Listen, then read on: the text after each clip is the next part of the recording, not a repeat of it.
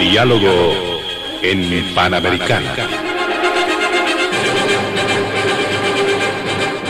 Una producción del Departamento Periodístico de Panamericana en su mejor estilo.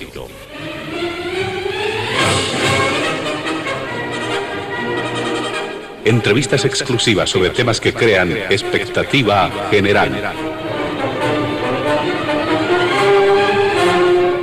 Diálogo en Panamericana. los sábados al mediodía y cada domingo a las 8 de la mañana. Y en trasnoche a las 24. Quedan ustedes con el staff de periodistas de Radio Panamericana.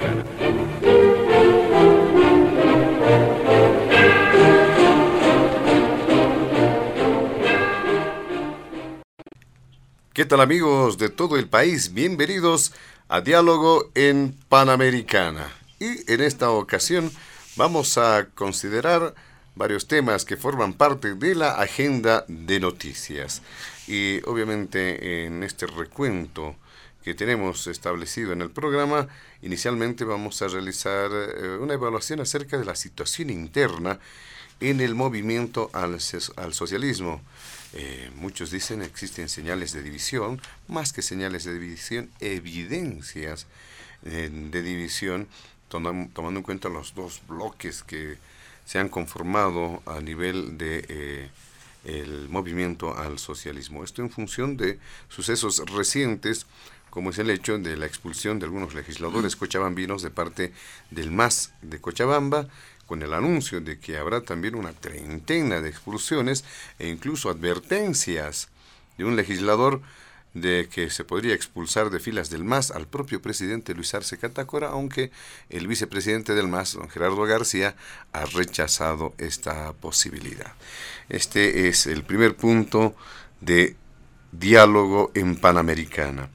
El segundo punto tiene que ver con el curso de las acciones eh, del movimiento cívico por la libertad de los presos políticos, entre algunas demandas, la defensa de la democracia, defensa del debido proceso, como ha ocurrido en los pasados días con de todas formas la suspensión del bloqueo en Santa Cruz y la decisión de llevar adelante un gran cabildo el próximo 25 de enero en distintas capitales del país.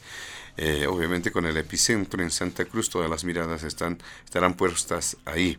Eh, habrá que evaluar eh, en qué medida es importante que se pueda de alguna forma verificar si es o no, o, habrá o no contundencia en esta, en esta fecha. Y finalmente, en el tercer punto, también una evaluación acerca de los actos por el 22 de enero del Día del Estado Plurinacional de Bolivia. Paralelamente existen actividades en Argentina eh, de la comunidad boliviana, entendemos por esta misma fecha, pero también hay otros eventos que han requerido, por ejemplo, la participación del expresidente Evo Morales, que pretende en este escenario internacional eh, eh, validar, eh, eh, establecer una coordinadora del RUNA Sur y la participación del presidente Luis Arce en el SALAC. obviamente en estos tres puntos de diálogo en Panamericana les rogamos a nuestros invitados especiales de este fin de semana dar el tiempo correspondiente para cada punto con bastante celeridad, para que todos los puntos tengan el debido, el debido tiempo requerido para el tratamiento correspondiente. Y precisamente vamos a presentar a nuestros invitados especiales de este fin de semana y como es usual en los programas hemos realizado un sorteo previo para establecer el orden de participación. Por ello le damos la bienvenida inicialmente al analista e investigador eh, orureño Joshua Bellot. También está junto a nosotros el ex vocero político del movimiento al socialismo, actual viceministro de Defensa del Consumidor, don Jorge Silva. Y finalmente, el eh, senador de Comunidad Ciudadana, senador por Tarija, eh, don Rodrigo Paz. Junto a ellos estaremos desarrollando la agenda de diálogo en Panamericana. Antes de iniciar las primeras consultas en el programa, vamos a solicitar a nuestros amables invitados del fin de semana evitar emitir cualquier criterio que sea considerado de racismo o discriminación en el marco de las normas vigentes en nuestro país. Le damos la palabra inicialmente a don Joshua Bellot para que pueda hacer referencia al primer punto del programa que considera usted que ocurre en el MAS. Eh, adelante, don Joshua Bellot. Gracias, eh, José Luis. Agradecer a tu persona y por supuesto a Panamericana por la invitación. Eh, hacer llegar un saludo afectuoso también a toda la ciudadanía boliviana y por supuesto también un saludo a quienes nos acompañan en esta mesa, a Jorge Silva y a Rodrigo Paz. Eh, bueno, a ver, para iniciar el primer tema respecto a estos problemas que tiene el movimiento al socialismo, eh, miren que hace un año creo ya hablábamos precisamente de esta temática, eh, ya había varios visos de eh, problemas dentro del MAS. y yo esa vez había comparado un poco o había dicho que pues esto es como en economía cuando hablamos de los ciclos económicos, ¿no? Los partidos políticos también tienen estos ciclos dentro de su devenir histórico. Eh, y bueno, claramente tuvieron un auge como partido político, un auge que coincidía con la época o, con los años en los que Bolivia tenía ingentes cantidades de dinero, entradas por la venta y exportación del gas natural, eh, los commodities que tenían muy buenos precios y entonces el Estado gozó de muy buena salud, entre comillas, porque podía gastar, ¿no? podía gastar el dinero de los bolivianos, no importaba en qué, había que incluso derrocharlo, eh, pero bueno, les decía, en ese momento el partido, el movimiento al socialismo llegó a su pico eh, alto, digamos, pero a partir de ese momento, al igual que la economía boliviana, pues el partido eh, político del movimiento al socialismo también empezó a descender. Creo que hace un año todavía podían respirar tranquilos, pero hoy en día ya está pues en eh, más bien eh, en todo lo contrario, ¿no? En la parte baja del ciclo, en lo más bajo del ciclo, eh, y realmente se ve que hay pues muchísimos problemas eh, que lamentablemente también pueden afectar al país, ¿no? Pero habrá que superar, yo digo, como país esta etapa, porque por supuesto Bolivia es más grande que cualquier partido eh, político y habrá que anteponer los intereses nacionales a estos intereses de eh, partido. Entonces, la división en el MAS creo que a estas alturas es inobjetable, ¿no? Eh, y, claro, eh, como mencionabas, José Luis, incluso se ha llegado al extremo de decir que quieren expulsar al eh, primer mandatario, al presidente de la República de Bolivia de las filas del movimiento al socialismo. Y, y, claro, ahora estos días oírles decirse hermanos entre ellos, pues también es muy curioso, ¿no? Porque no creo que los hermanos se den una puñalada por la espalda después de darse la mano. Entonces, eso es lo que lamentablemente está ocurriendo eh, en el país. Se ha expulsado también a estos seis parlamentarios, me parece. Me imagino que no tienen estatutos, o claro, eh, eh, seguro el Tribunal Electoral aprueba cualquier cosa en los estatutos del MAS, porque ya sabemos que incluso se aprobó el hecho de que los trabajadores públicos o los que trabajan para el Estado debían estar inscritos en el MAS, ¿no? Contra toda normativa internacional, nacional, contra todos los puntos de vista, desde la moral, desde la ética, pero bueno, sabemos que en el país, pues lamentablemente lo que funciona es los intereses de un partido político, de una logia política que se ha encerrado en sí misma y que ahora está implosionando desde dentro, ¿no? Eh, lo que sí, eh, si bien podemos eh, ver claramente, digamos, dos grupos que se pelean en el más, quizás tres, alguien más que esté por ahí, eh, lo que sí es cierto es que el ideario político de toda esta logia del movimiento al socialismo coincide en que lo principal eh, como política dentro del movimiento al socialismo es el control del Estado, el control o tener, mejor dicho, el poder, ¿no? Como cualquier partido que se dice socialista, eh, lo único que les interesa es reproducir el poder y por lo tanto tienen que cooptar todos los poderes del Estado, controlar a las instituciones, controlar a las regiones, controlar a los ciudadanos para poder, repito, eh, reproducir el, poder. Creo que en eso es lo que coinciden y eh, precisamente por eso se vienen a dar los problemas. ¿no? Los evistas contra los artistas no se quieren ver ni en pintura esto perjudica incluso a las regiones, porque hay regiones que tienen alcaldes y gobernador del movimiento al socialismo, pero son dos, de dos alas distintas. Y claro, como no se pueden siquiera sentar en una mesa, pues perjudican también a las regiones y, lamentablemente pues muchos del movimiento al socialismo han creído y creen que Bolivia es su hacienda, ¿no? Que pueden hacer lo que les da la gana, lamentablemente. Y bueno, pues los perjudicados son los ciudadanos, los perjudicados son las regiones. Entonces creo yo que a estas alturas lamentablemente el movimiento al socialismo, el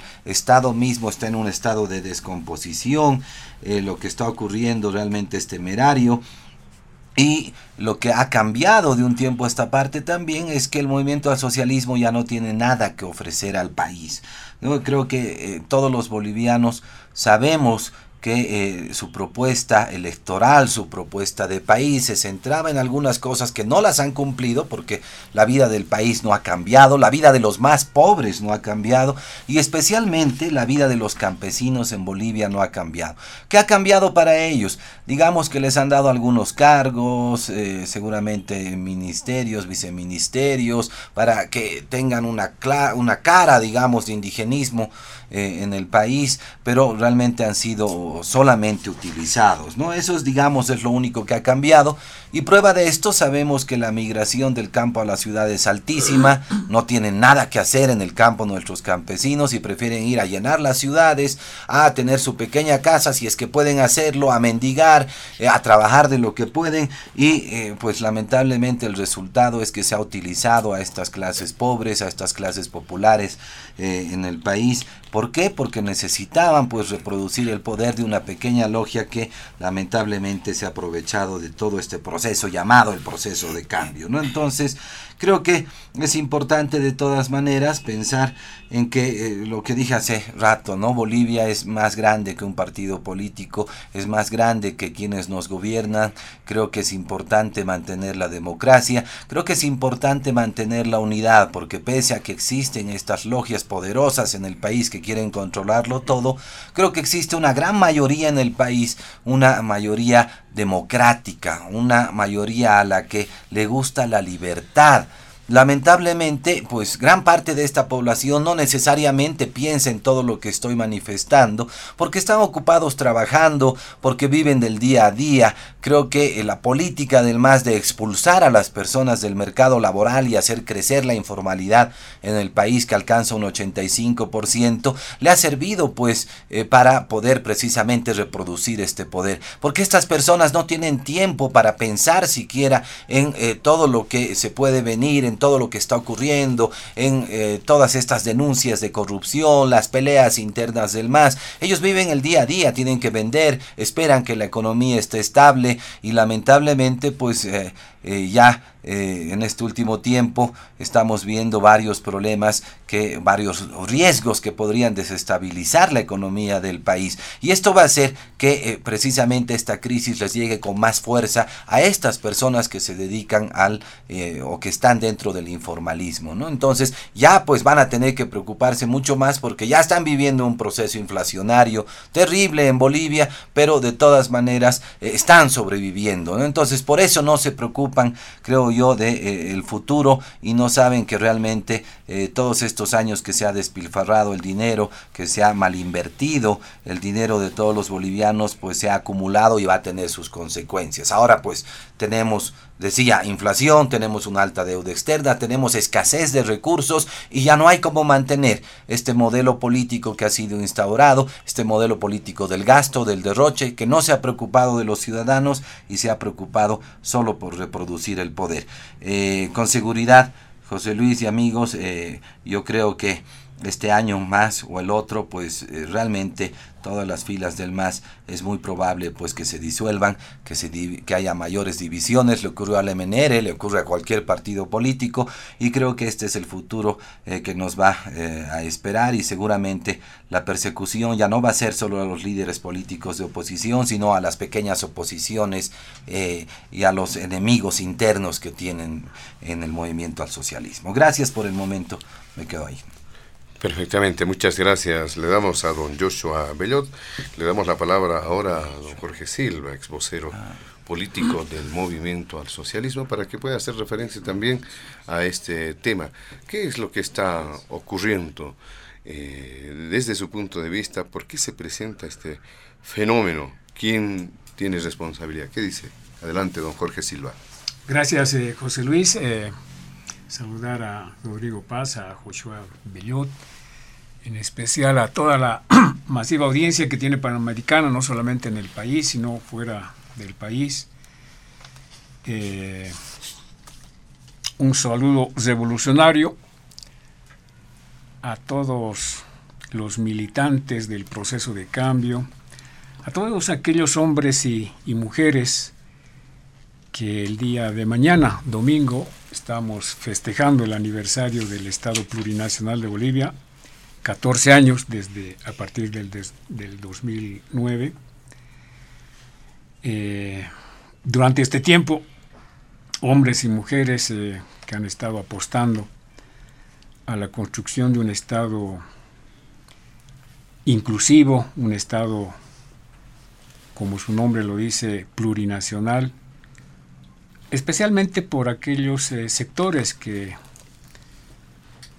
son hoy parte de un instrumento político, que son parte de un proceso de cambio, que son parte de aquellos sectores del colectivo social que históricamente fueron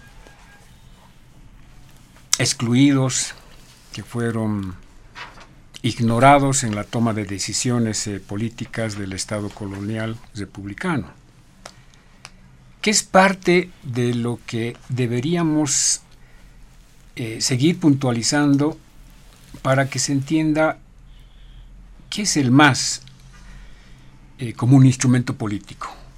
No como un partido político, sino como un instrumento político de estos sectores.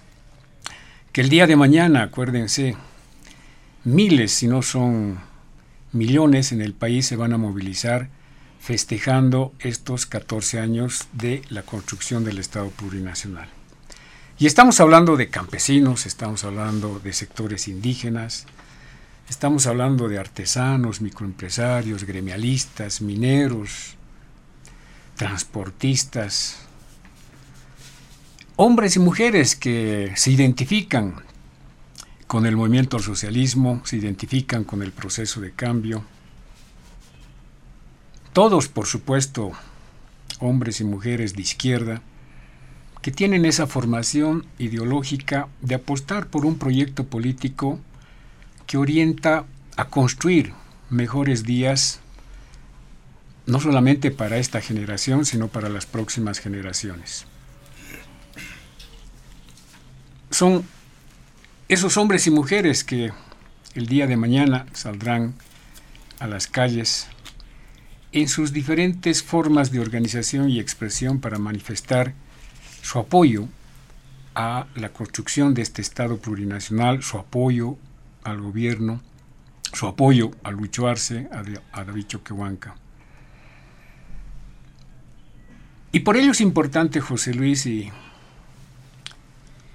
pueblo de Bolivia, de entender que el MAS no es un partido político eh, el MAS es una construcción colectiva, ¿no? el MAS es un patrimonio del pueblo. El MAS representa hoy a esos sectores de la población boliviana mayoritaria que ve en este instrumento político la posibilidad real y objetiva de ocupar un espacio en el poder político. Por supuesto que esto es parte de una lucha política por el poder. Todo este sector eh, del colectivo social boliviano, hoy día organizado en diferentes eh, organizaciones, permanentemente han estado en estos últimos 14, 15 años eh, luchando contra aquel otro sector del colectivo social boliviano que históricamente ha administrado el Estado colonial y republicano. Y esa lucha por el poder político hace de que eh, pueda haber este tipo de manifestaciones, este tipo de, de declaraciones, este tipo de acciones que, que se van viendo permanentemente a través de los medios de comunicación en torno al movimiento al socialismo. Pero lo que en el fondo nos está señalando todo, todo este, todos estos acontecimientos es que vemos a un pueblo movilizado, vemos una fuerza política movilizada, no monolítica, sino una fuerza que se va movilizando y se va expresando de acuerdo a los diferentes eh, componentes que hacen a esta fuerza eh, colectiva que tenemos en el país. Por supuesto que somos hermanos y hermanas, más allá de aquellos que quieran desintegrar la familia del movimiento al socialismo. Nos consideramos hermanos y hermanas como en cualquier otra familia donde también hay divergencias, donde también hay criterios diferentes que pueden vertir los hermanos, los miembros de una familia. No es extraño, por lo tanto, para nosotros que existe este tipo de eh, declaraciones, de, acciones que se van dando a conocer a través de algunos medios de comunicación, que entendemos son parte de una estrategia política que tiene la derecha, eh, que está conformada también por eh, un sector importante del colectivo social boliviano. Entonces, mientras eh, vemos al movimiento al socialismo como un movimiento social de los grandes sectores mayoritarios del país, vamos a ver al frente a otros actores políticos, ¿no? disfrazados de lobos, disfrazados de ovejas, diríamos, que se dicen ser demócratas, justicieros, defensores de la democracia, defensores de los derechos humanos, entre ellos algunos pájaros de malagüeros que, que están prediciendo la división del MAS o el fraccionamiento del MAS o la desaparición del MAS, que ese es el objetivo principal que tienen estos eh, actores que hoy se presentan a la derecha en el país. Entonces es una lucha permanente por el control político, que es parte del ejercicio político. Uno hace pues política justamente para llegar a estos espacios políticos. La diferencia es para qué unos quieren el poder y para qué los otros quieren el poder político en el país. Y ya lo hemos visto el 2019-2020, ¿para qué quiere el poder político y el, y el control del poder económico la derecha en Bolivia? Y los ejemplos están todavía frescos en la memoria de la población boliviana. La derecha permanentemente ha luchado por llegar al poder político, no ha podido en los diferentes procesos electorales porque no ha tenido la capacidad de poder presentar un proyecto que convenza a la mayoría de los bolivianos y ha apostado por un golpe de Estado para hacerse del poder y de esta manera saciar esos apetitos personales, esos apetitos de grupo que se han expresado durante 11 años que han estado eh, eh, administrando el Estado boliviano. Y lo que hemos visto en ese tiempo es a estos demócratas, a estos justicieros, a estos defensores de la democracia, defensores de los derechos humanos, justamente destrozar la democracia, justamente vulnerar los derechos eh, humanos, eh, justamente los hemos visto utilizar a los mecanismos de la Administración de Justicia para someter a aquellos y aquellas que estaban comprometidas con el instrumento político del movimiento socialismo. Pero nada fuera eso, sino que también se hicieron del poder político para meter las manos a las arcas del Estado y robar y robar y robar todos los días que podían. Y ahí están los diferentes actos de corrupción y ahí tenemos a los principales corruptos, uno de ellos preso en Estados Unidos que se estaba escapando con los millones de dólares que robaron durante los 11 meses de gobierno que tuvieron.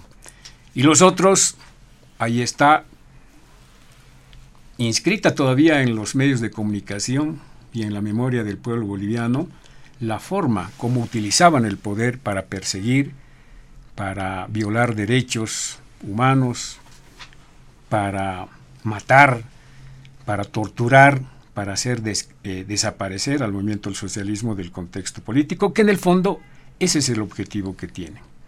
Entonces, cuando hoy día les escuchamos hablar del movimiento al socialismo, vamos a escuchar la misma retórica que acaba de señalar el, primer participante de esta mesa de diálogo. Ese es el sentimiento que tiene la derecha en Bolivia, la destrucción del movimiento al socialismo. Y con ello, la desaparición de esta fuerza política que representa a los grandes sectores mayoritarios del país.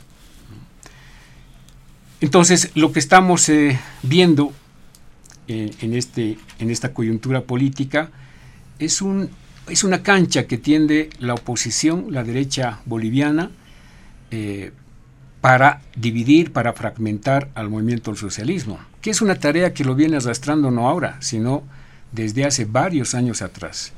Cuando ellos se percatan que el movimiento del socialismo es una estructura política que está conformada no solamente por una estructura orgánica, representada en una dirección nacional o direcciones departamentales o direcciones distritales, sino que también va acompañada fuertemente por un pilar que está representado por organizaciones sociales eh, del pueblo boliviano, entre ellos, reitero, campesinos, artesanos, transportistas, mineros, etcétera, ven que esta alianza de una estructura orgánica con una organización, con organizaciones sociales, es, es algo que ellos no pueden destruir y si a ello le sumas los otros dos actores que tiene el movimiento al socialismo, que son las autoridades electas y un ejército de hombres y mujeres que están hoy ejerciendo un cargo público, eh, pues ven en el movimiento al socialismo una máquina, una máquina eh, de poder político que difícilmente ellos van a poder destruir. Pero no, no, se quedan simplemente eh, con esa lectura sino que empiezan a implementar una estrategia para dividir al movimiento del socialismo. Y no es la primera vez que eh, lo están haciendo ahora. Eh, yo cuando fui diputado ya había corrientes para pretender dividirnos entre vistas y alvaristas, o entre romeristas y eh, arcistas. Es decir, siempre hubo esa idea de que uno debería responder a alguna corriente al interior del movimiento al socialismo. No lo lograron. Sí lograron en algunas organizaciones eh, sociales dividirlas, ¿no? como son por ejemplo las juntas vecinales, los gremiales, transportistas, lograron dividir a estas organizaciones sociales con el fin de debilitar una de eh, las principales eh, estructuras que tiene el movimiento del socialismo. Y, y, continúan con ese, con ese intento, es decir, lo que hoy está sucediendo no es, no es otra cosa que parte de esta estrategia que tiene la oposición política en el país, apoyados fuertemente por algunos medios de comunicación que todos los días sacan como titular lo que dijo el diputado, lo que dijo el senador, lo que dijo el expresidente, lo que dijo el dirigente, con una firme intención de generar un sentido común en la población de que el MAS está dividido o que eh, en el MAS se están generando fracturas internas y que esto va a provocar eh, el desastre eh, en, el país.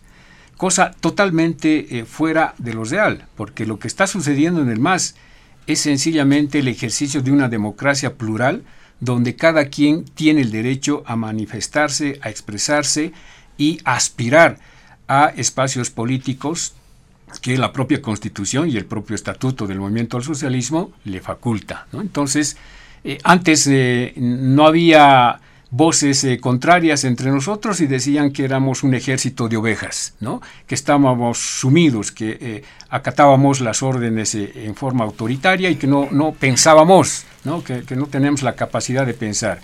Hoy que cada uno expresa lo que siente y lo que ve, el MAS está dividido, ¿no? Y que esto es una tragedia para, para el país y que perjudica a todas las regiones del país. Es decir, lo ven también de una forma totalmente nefasta.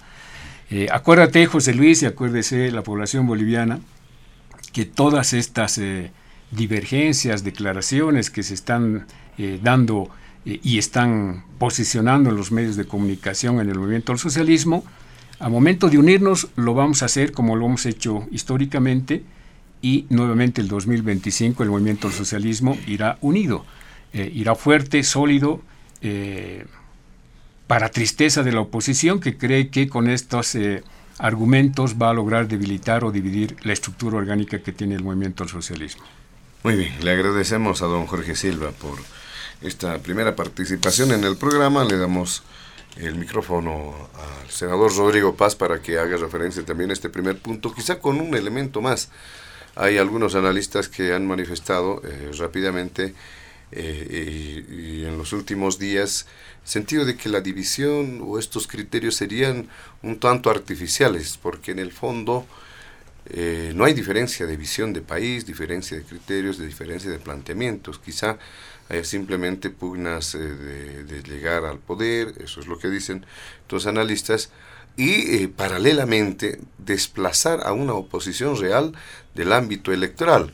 Esto con el afán precisamente de que en el escenario electoral puedan disputarse las dos opciones eh, como las prioritarias y en definitiva eh, evitar que haya una corriente fuerte de oposición real. ¿Qué dice usted?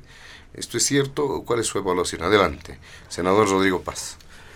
Eh, muy buenas, un saludo para toda la patria, tanto la patria que está en nuestro país y la patria que está en diferentes países del globo terráqueo. Un abrazo y un cariño para todos, un cariño especial para Tarija.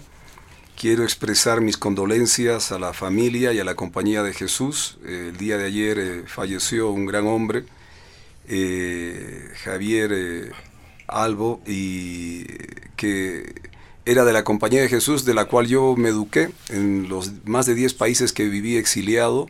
Eran los jesuitas los que nos escondían y nos, nos cambiaban hasta de nombre porque claro, había un plan cóndor y había una consecuencia de ello. Y recuerdo al, padre Albo cuando, cuando le dijo, al recibir de el cóndor de los Andes de manos del expresidente Evo Morales, le dijo, no te relijas, después puedes volver. En pocas palabras, aceptar las reglas de la democracia. No, no estropees este proyecto en función de tus intereses grupales. Yo creo que la división del MAS es verdadera, pero viene a consecuencia de una degradación de la casta masista, o sea, del grupo de poder, una casta que está infectada eh, en una suerte de el uso de la prebenda como el uso del poder. Y yo quiero apartar acá y separo, y eso concuerdo, perdón, saludando a, a Jorge Silva y a Joshua Bellot, disculpen, eh, concuerdo con Jorge de que hay colectivos, hay organizaciones sociales, pero ellos no son parte de esa casta, así que hago una separación de aquellos honestamente organizados en esos colectivos y organizaciones sociales o aquellos que alguna vez votaron sin ser masistas por el MAS. El problema de fondo del MAS no son sus bases, no son sus organizaciones eh, o colectivos o aquel que votó, sino es la casta de poder es un grupo que no ha cambiado en la lógica de la estructura política nacional.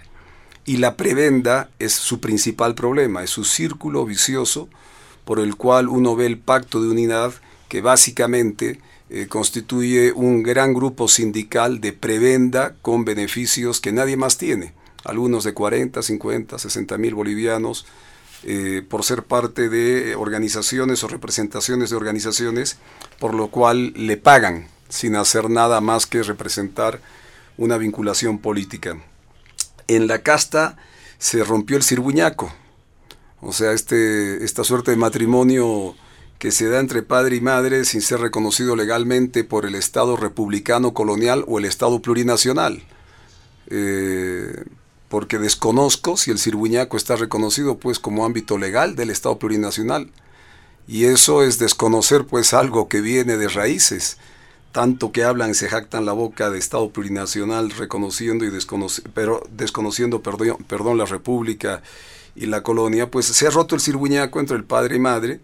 Ahora se llaman de narcotraficantes, se roban celulares, se pelean por diputados o senadores, se llaman traidores, se llaman de todo, y está bien, pero en el fondo el problema es la plata. ¿Quién maneja la plata? ¿Quién se queda con la casa? ¿Y cómo se maneja los hijos? Y ahí viene el problema de, o reitero, el tema de la prebenda, que es parte de la crisis del poder que tiene esta casta, que dejo de lado, reitero, a los grandes colectivos sociales, dejo de lado a las grandes organizaciones sociales. Se quedaron sin ajayu. Esa casta no tiene ajayo, se olvidó de la gente. Y hoy día, al igual que en el principio de su génesis, de su naturaleza, eh, si bien podían en el pasado tomar por el poder o, organizarse, tomar el poder por las armas, lo hicieron al darse cuenta que no resultaba eso por la democracia, pero asumieron además que, como dijo don Evo Morales el 2005, llegamos para quedarnos.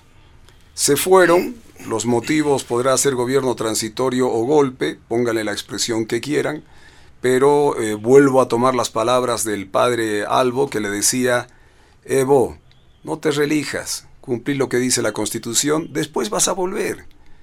Le dio una enseñanza que no quiso escuchar y ahora cuando volvió Arce, porque gana las elecciones el presidente Arce, y eso nadie lo va a desconocer, sería un absurdo, dice hemos, eh, hemos eh, retornado, o sea, ya no es hemos llegado, sino hemos retornado para quedarnos. Yo creo que, por ejemplo, en el caso con Jorge, yo tengo, creo que una suerte de buen diálogo. Es un hombre con el que se puede dialogar, es un componente del, del grupo del MAS. Pero estamos acá más, eh, lo más importante de estar en este espacio en Panamericana es para dialogar con la gente. Porque al final es la gente la que va a asumir, tomar decisiones.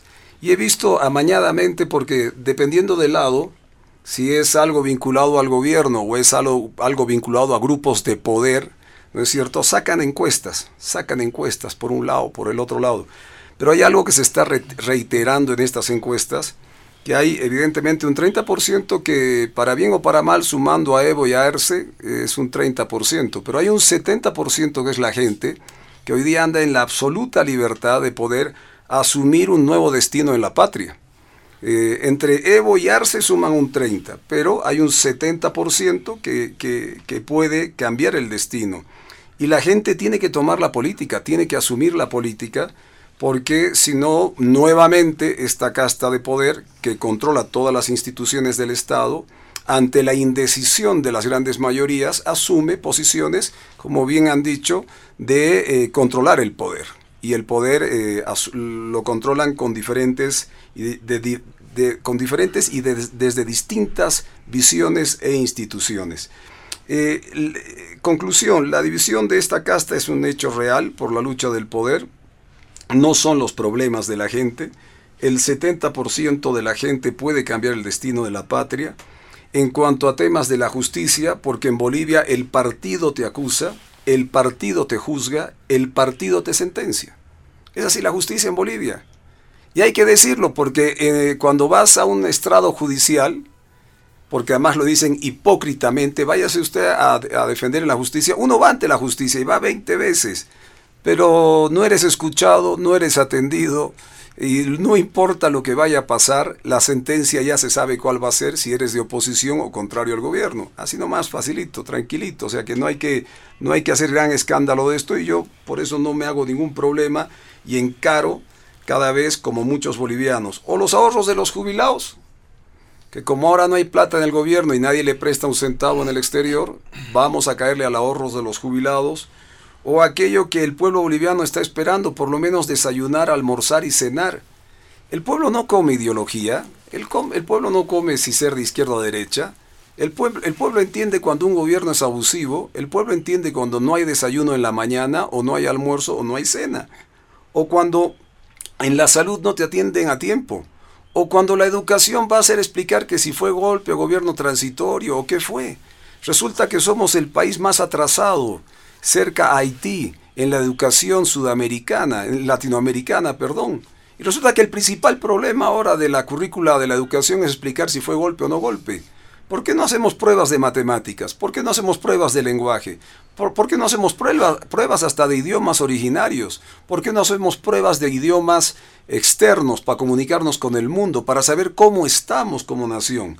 Entonces, yo lo que espero en esta primera intervención es que eh, este estado tranca, este estado tranca, y he sido el más cortito en esta primera intervención, quiero decirlo, pero espero haber puntualizado, sí, sí, el más cortito, este estado tranca tiene que cambiar a un, a un estado del diálogo. Tiene que cambiar un estado del diálogo. Esta, esta polarización de la patria, este querernos confrontar diariamente en cualquier aspecto, en cualquier aspecto, eh, resulta ya inviable para el país. Y el Estado tranca tiene que convertirse en un estado, un estado del diálogo. No se ha creado una constitución para que eh, los bolivianos y las bolivianas, más allá de reconocernos, resulta que ahora eh, vivamos con el concepto de exponiendo pues, es amoyando pues, y si no resuelves eso, eh, tienes un conflicto, porque al no entrar al círculo prebendal, tienes un conflicto en los diferentes ámbitos que maneja esta casta. Yo más bien invito que cambiemos este estado tranca por un estado del diálogo, un, un espacio del consenso, o a no ser que, como algún momento he dicho y con esto finalizo, el partido único más allá de sus categorizaciones que le ponen, se vaya a imponer en el país. Pero lo dudo, lo dudo porque la esencia libertaria de los bolivianos, que es el único concepto que prevalece y no está definido en la Constitución, que es el ser boliviano porque en el momento que los bolivianos nos autodefinamos como bolivianos, muchas de las patrañas que se dicen o autocalificaciones que se dicen para confundir el concepto de la patria y el ser boliviano van a estar disueltas y ahí el ser boliviano tendrá preponderancia por encima de las ideologías y por encima de grupos de poder o por encima de grupos ideológicos.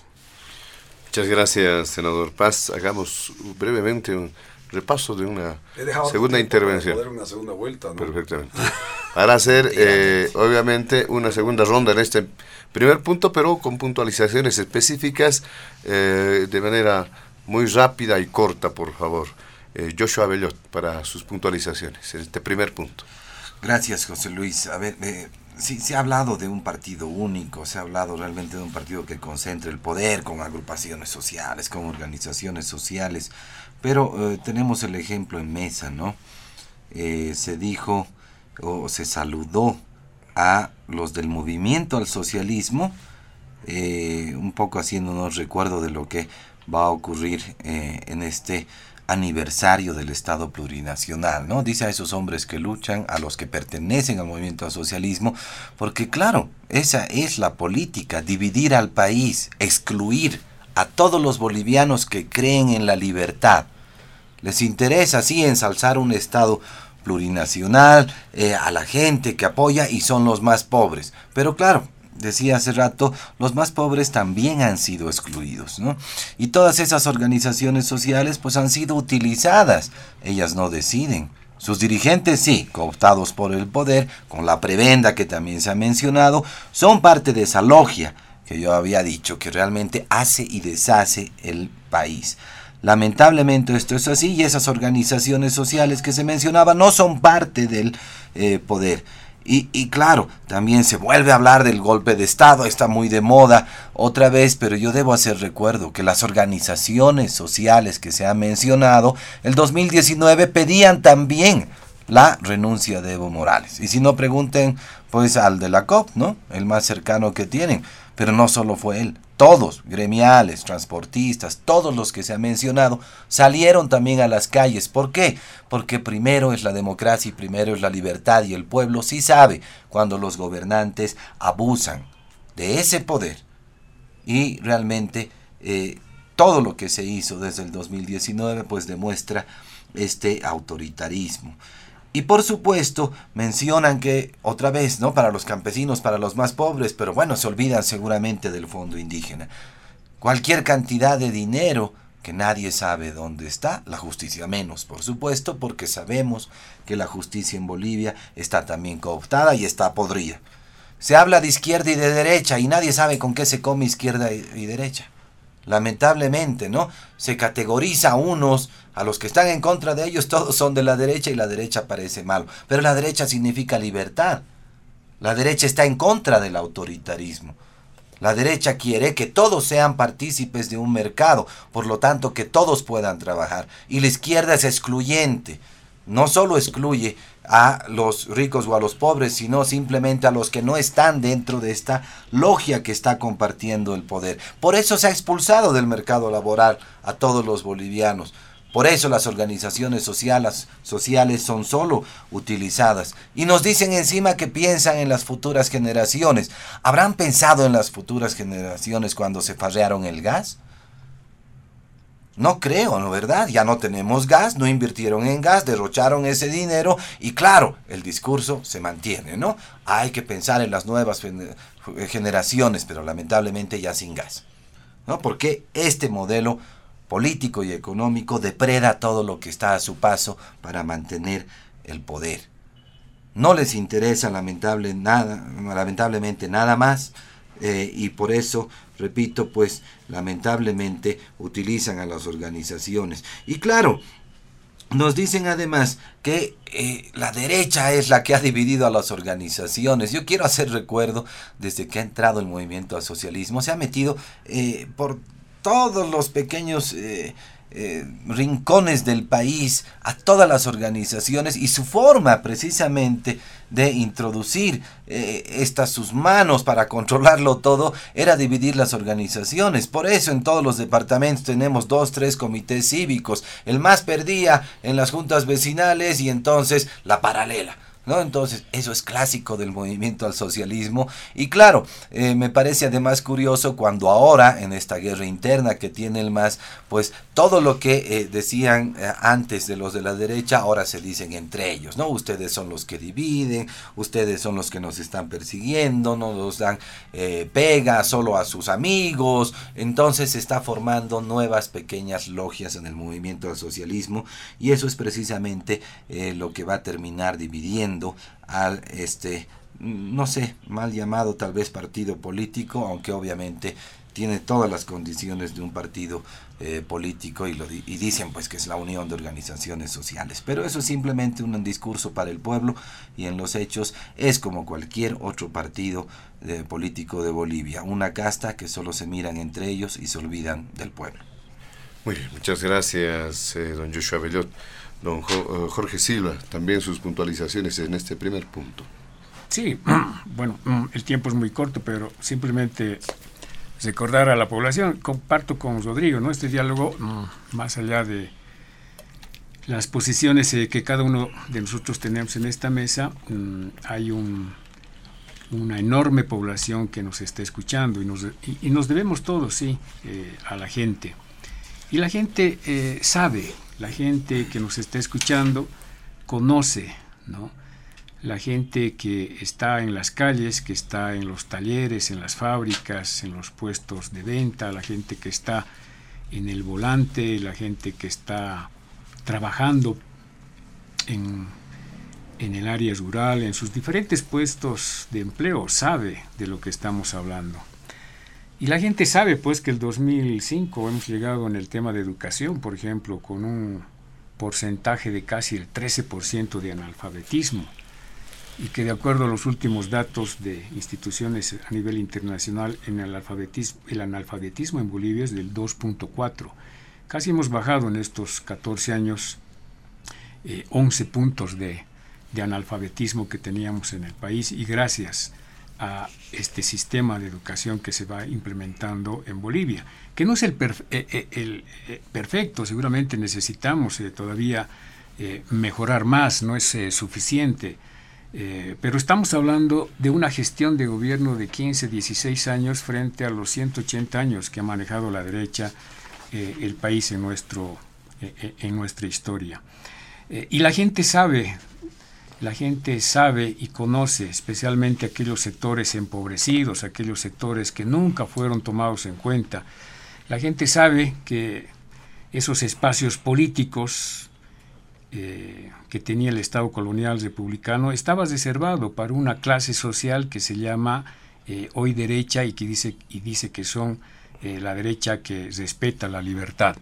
La libertad para qué habrá que preguntar, ¿no? La libertad para matar, la libertad para aprobar decretos supremos y autorizar a las Fuerzas Armadas a disparar al pueblo, la libertad para que solamente un sector de la población boliviana pueda eh, detentar y ostentar los espacios políticos, ¿no? la libertad para que solamente eh, los ricos del país o los que han estudiado en el exterior puedan ocupar cargos en la Asamblea Legislativa, el ex Congreso, sean ministros, eh, viceministros y que puedan controlar el poder político, la libertad para empobrecer a la gran mayoría de los bolivianos, la libertad para robar, como siempre lo han hecho. O sea, ¿de qué libertad nos están hablando los que hoy representan a esa corriente política de la derecha? Eh, no se come pues la derecha o la izquierda, ¿no? Cuando nos dicen no se sabe con qué vamos a comer, con la izquierda o con la derecha, estamos hablando de posiciones políticas, estamos hablando del poder político, estamos hablando del poder económico, que cuando está en manos de la derecha, eh, su objetivo no es precisamente democrático, su objetivo no es precisamente la libertad, su objetivo no es precisamente la justicia, su objetivo es meter las manos a las arcas del Estado para empobrecer, como era Bolivia hasta antes del 2005, del 2006. Por lo tanto, ese Estado plurinacional que se, que se ha venido construyendo a partir del 2009, del 2006, eh, tiene pues estos retos de cambiar esas viejas estructuras que nos dejó el Estado colonial.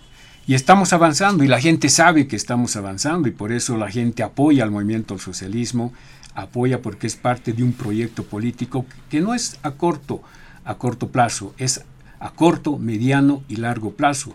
Nos queda mucho todavía por, por lograr esas, esos equilibrios entre ricos y pobres. ¿Cuál era la diferencia entre ricos y pobres antes del 2006? cuántos pobres había en Bolivia y cuántos ricos teníamos en el país, cuánta gente podía ocupar un, cargo laboral y, cuánta gente no. Eh, esas eh, brechas entre ricos y pobres se han achicado. Estamos trabajando en un sistema eh, único de salud. ¿Quiénes tenían pues derecho antes de acceder a un servicio de salud? ¿Eran los pobres? era la gente que estaba en el campo, la gente que estaba en los sectores rurales o un sector privilegiado del colectivo eh, social boliviano. Eh, estamos hablando de la estabilidad económica, ¿no? ¿Cómo era antes la, estabilidad económica cuando manejaba la derecha el país?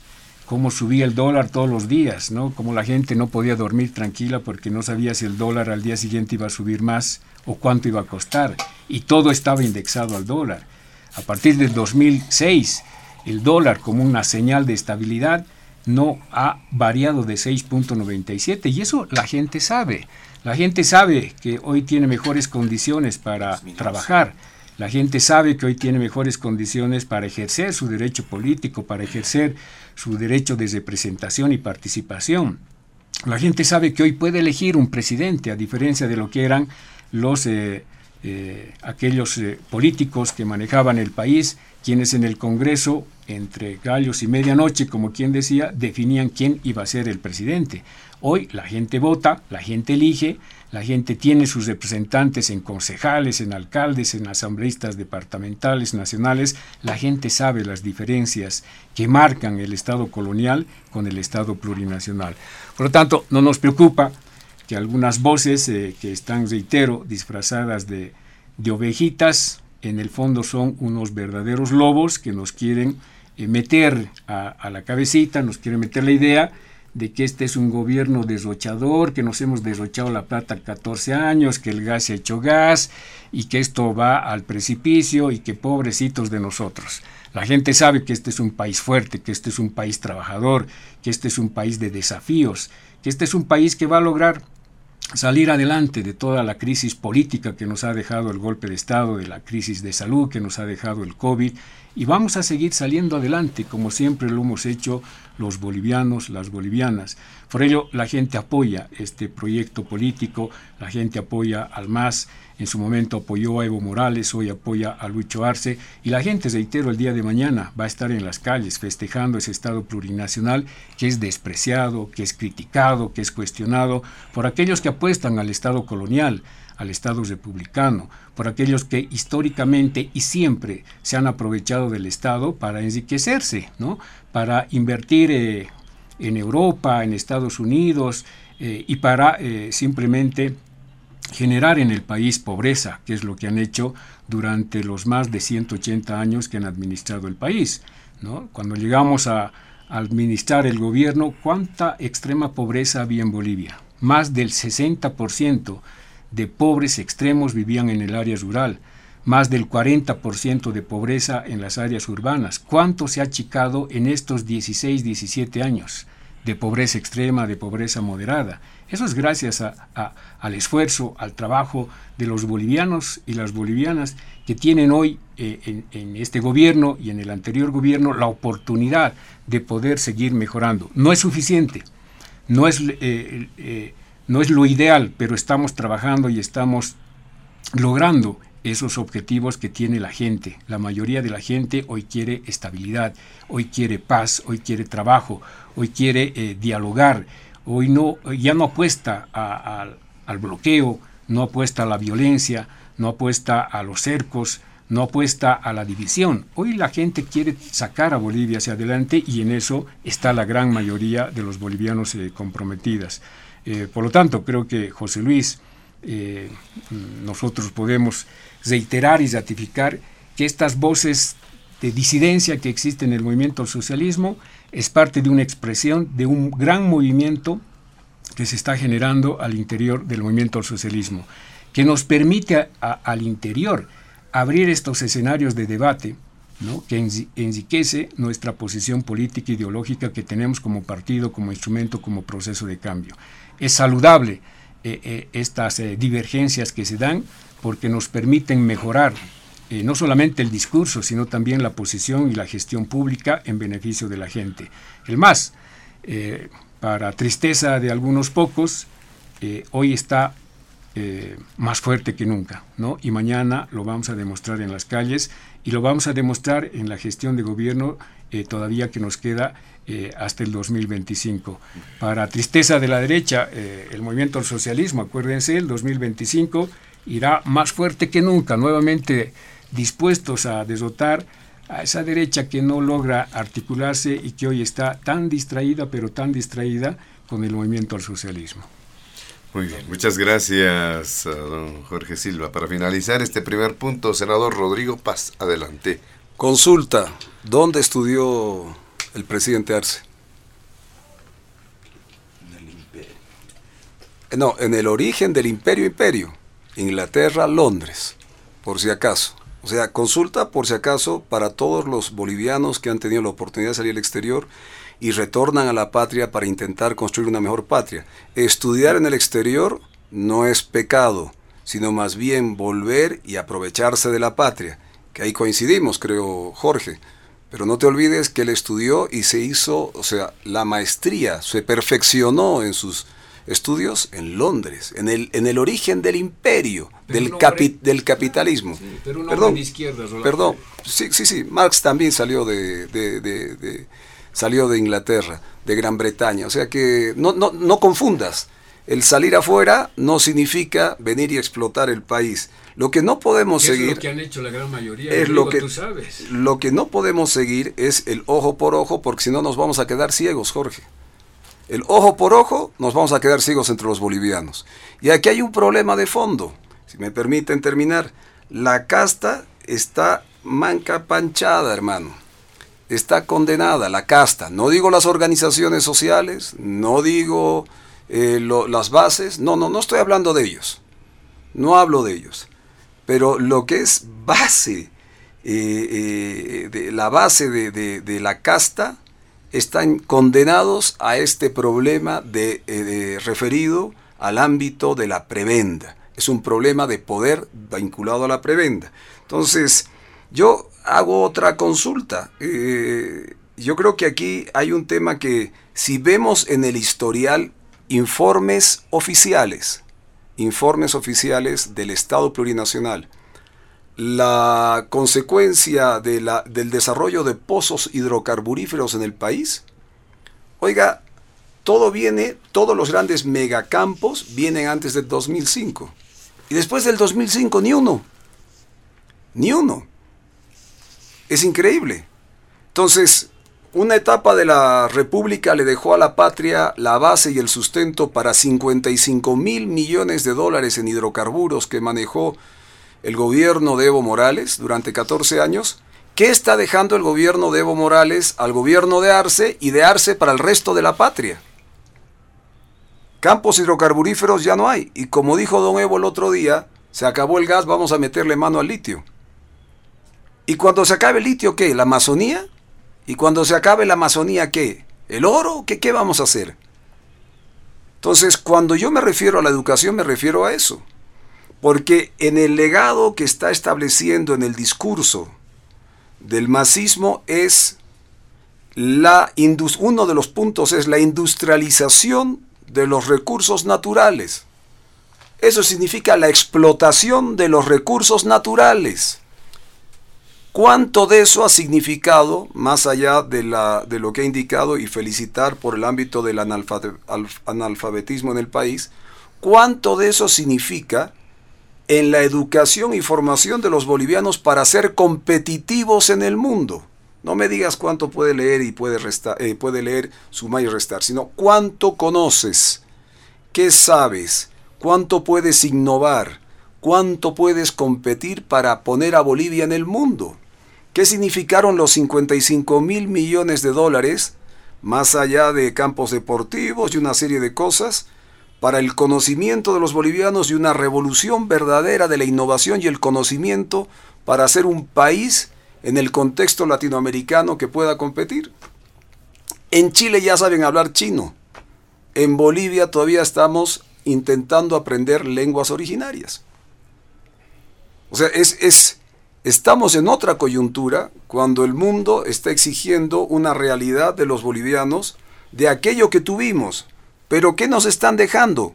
Ah, y como no nos están dejando nada, ¿dónde estamos yendo? a tomar los 23 mil millones de dólares, 23 mil 500 millones, me corrijo, de dólares de los jubilados. Como 55 mil no me sirvieron, en el sentido de poder desarrollar una estrategia de poder que hizo aguas, ahora tendré que buscar pues platita barata que es la de los jubilados. Entonces, cuando yo me refiero a que esa casta ya no tiene una, visión, un norte de poder, me refiero a estas cosas. Educación por el suelo, justicia por el suelo, desarrollo productivo en el país por el suelo. Me dirán que igualdad, sí, pero igualdad hacia abajo, no hacia arriba, sino hacia abajo en cuanto a la pobreza.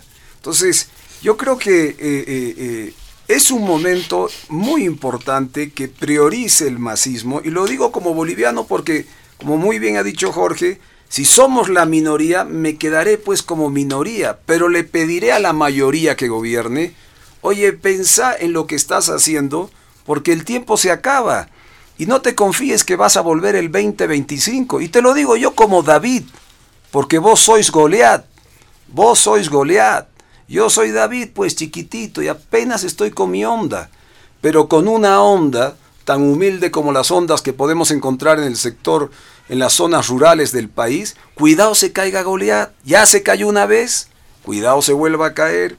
Y por eso yo lo que pido, eso del ojo por ojo, acabemos pues de una vez, busquemos ese espacio, no del Estado tranca, sino del Estado que dialoga, porque si no, ojo por ojo, quedaremos todos ciegos. Y quiero culminar con algo más.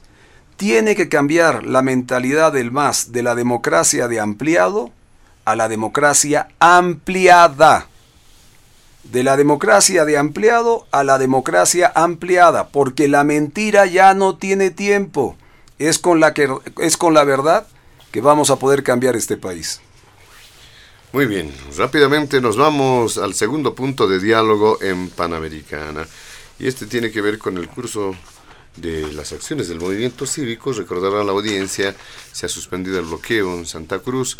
Ahora se orientan a organizar dicen, un cabildo eh, contundente para el próximo 25 de enero eh, en varias capitales del país, no solamente en Santa Cruz. Eh, ¿Qué se puede mencionar acerca de esta iniciativa? ¿Irá funcionando? ¿Se estará debilitando ese movimiento por la libertad de los presos políticos, el debido proceso, el respeto a la democracia, así como se ha manifestado? Y estaremos pasando a otra página. ¿Qué dice usted, don Joshua Bellot? Gracias, eh, José Luis. A ver, respondiendo muy rápido a lo que decías, yo no creo que se esté debilitando, ¿no? Eh, claro, los que quieren la democracia, los que quieren libertad, no necesariamente están dispuestos a salir a las calles, ¿no? Y las calles no deberían ser el reflejo eh, de que si un movimiento pues está creciendo o realmente eh, es cada vez más pequeño. ¿no? Nos han acostumbrado a eso, ¿no? a ese tipo eh, de democracia, digamos, de las organizaciones sociales en que pagaban a todos para que vayan a marchar y con eso demostrar fuerza. Eso no es democracia, eso tampoco es libertad. Entonces yo creo que hay una, un gran porcentaje de la ciudadanía que no necesariamente salen a las calles, pero por supuesto todos los días se dan cuenta de los terribles abusos que está cometiendo el gobierno actual y obviamente pues se encuentran cansados. Entonces, eh, es cierto, se está llamando a un cabildo nacional el miércoles próximo. Probablemente en Santa Cruz sea realmente una actividad poderosísima con multitudes, ¿no? Y probablemente en los otros departamentos no. Pero esto no quiere decir que no haya gente que esté pensando precisamente y que quiera, o mejor dicho, perdón, esté en contra de todo este autoritarismo que estamos viviendo. Entonces, en general yo creo que estos 14, 15 años del movimiento al socialismo nos ha servido para darnos cuenta del de, eh, excesivo autoritarismo y de eh, ese recalcitrante centralismo. Creo que eso es lo que más daño ha hecho eh, en realidad a nuestras sociedades porque ha habido una muy mala distribución territorial del poder, ¿no? Entre otras cosas, por supuesto. Pero todo esto ha cansado a la gente, nos hemos cansado del centralismo, decía, del autoritarismo, de ese poder eh, desde la paz hacia los demás departamentos y del olvido también a los eh, demás departamentos. ¿no? Entonces, e, este creo que es un punto eh, clave que en realidad creo que va a ir en aumento. ¿no? Hay varias formas de ver este problema. Eh, pero sabemos que, y siempre lo hemos dicho, durante todos estos años, por ejemplo, el centralismo se ha quedado con el 85% de la torta del dinero de todos los bolivianos y ha repartido como migajas a las regiones, a los gobiernos subnacionales, solo un 15%. La dependencia de las regiones hacia el centralismo es terrible, tienen que pedir permiso para todo en términos administrativos, además que si quieren hacer un pequeño proyecto o un mediano proyecto, por supuesto no les alcanza la plata y deben pedir ayuda al centralismo y con eso pues controlan el poder, ¿no? Como las regiones no tienen dinero, no tienen presupuesto, entonces el eh, Estado central va y les ofrece a cambio o les ofrece mayor dinero para inversión a cambio de un favor político, ¿no? Entonces, esa es la forma de control que se tiene sobre eh, las regiones. Entonces, los departamentos poco a poco eh, se han dado cuenta que deben pedir mayor participación precisamente en esta torta. Eh, uno de los puntos clave es precisamente la profundización de la descentralización.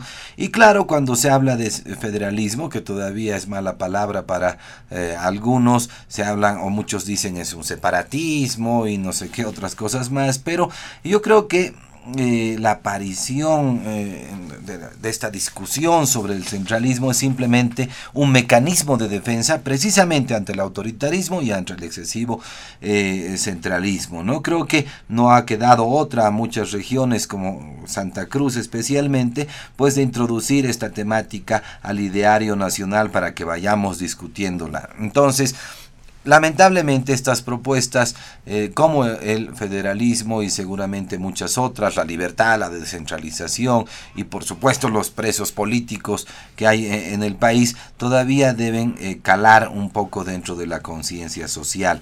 No creo que los demás departamentos estén preparados todavía, creo que se va se van a formar más ideas, mayor conciencia social para poder realmente todos estar unidos contra lo que todos sabemos. Todos sabemos que hay un excesivo autoritarismo, todos sabemos que el centralismo se agarra a todos los eh, recursos entonces, creo que eh, estos tres, hay unos tres temas fundamentales, la libertad a los presos políticos, creo que son más de 200 en este momento, por supuesto lo que ocurrió con el allanamiento que se hizo contra esa violación a los derechos humanos que se hizo contra Camacho, independientemente si lo apoyan o no, ¿no? Eh, la figura de Camacho puede ser buena o mala, pero creo que todos reconocemos que primero el 2019 tuvo un papel valiente, ha podido encabezar eh, este eh, pedido de los ciudadanos de democracia eh, contra el fraude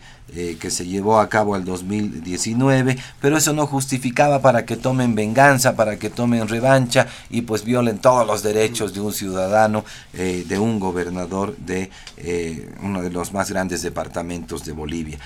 Eh, el otro punto importante, pues, y todos lo hemos discutido ya durante eh, mucho tiempo, también es la justicia, ¿no?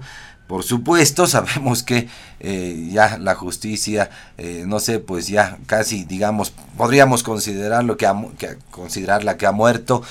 no sé si podrá haber resurrección. Realmente es muy complicado porque por donde veamos, pues, por supuesto, la justicia es un brazo del operador político, del poder centralizado. Eh, y lamentablemente pues eh, gracias a la justicia eh, y a los órganos de represión pues está nuevamente perjudicando al pueblo, se está perjudicando a la economía. Y claro, nos decían, todos estamos cansados de los bloqueos, de los cercos, claro, pero cuando ellos hacen un cerco a Santa Cruz durante 36 días, pues parece que está bien pero para los demás no. Entonces, fíjense, realmente hay un cansancio de las regiones. Santa Cruz está encabezando este cansancio. Creo que las demás regiones también vamos a acompañar eh, a Santa Cruz muy pronto porque eh, lamentablemente creo yo que se van a venir mayores problemas eh, digamos, este año y en el próximo año, ¿no? Entonces, eh, es importante también, por supuesto, con todo lo que estamos viviendo hoy en día, y aquí quería mencionar... Eh, hablaron de la educación y del analfabetismo a propósito de estos temas. Eh, es cierto, creo que el índice de alfabetismo ha bajado durante todos estos años, pero las estadísticas también nos dicen que el 60% de los bolivianos somos analfabetos funcionales. Entonces, qué bien, sabemos leer, pero no entendemos nada. Qué triste realidad. Eh, y esto es eh, digamos, a consecuencia precisamente de este modelo autoritario, de este eh, modelo que no deja pensar a la gente porque la gente está preocupada por sobrevivir. Lamentablemente no hay tiempo para que haya mayor educación, para que podamos salir al exterior, porque ya nos han dicho que si salimos al exterior no tenemos pega, porque no somos bolivianos, y realmente el resultado es pues la división de toda Bolivia eh, entre distintos grupos, la división entre regiones, y debemos considerar que muchas de las regiones no estamos preparados al igual que otras. El centralismo ha eh, agarrado a unas cuantas regiones, ha promovido, digamos, al eje central, se ha olvidado de los demás y lamentablemente pues eh, esto también hace que el divisionismo eh, en Bolivia pues sea creciente. ¿no? Entonces creo que en general podemos decir que este Estado plurinacional está en decadencia, y a propósito eh, del aniversario del Estado plurinacional, yo no sé realmente qué es lo que podemos festejar, eh, porque no podemos festejar un fracaso de un supuesto Estado eh, plurinacional y además la fecha llama mucho la atención, ¿no? Creo que la mayoría de las personas no sabe que el 22 de enero, mm, probablemente ahora es el aniversario del Estado plurinacional, pero en realidad ese día, el 2006, posesionaron a Evo Morales como presidente. Entonces no sé si el Estado plurinacional está, eh, su aniversario es en honor de Evo Morales o será para la gente, ¿no? Parece simplemente un día para la egolatría, eh, el expresidente, pero por supuesto no para los bolivianos. Muy bien, le agradecemos a don Joshua Bellot en este segundo punto. También le pedimos a don Jorge Silva, puede referirse a él mismo haciendo precisamente relación de lo que significa, qué es lo que está sucediendo con este tema y la evaluación hacia adelante. ¿Se debilita? ¿Puede resurgir? ¿Qué dice este movimiento cívico a nivel nacional? Bueno, para este segundo punto, mm, se ha hablado de tres conceptos que eh, reiteradamente mm, lo han sostenido los anteriores participantes. Democracia, autoritarismo y centralismo.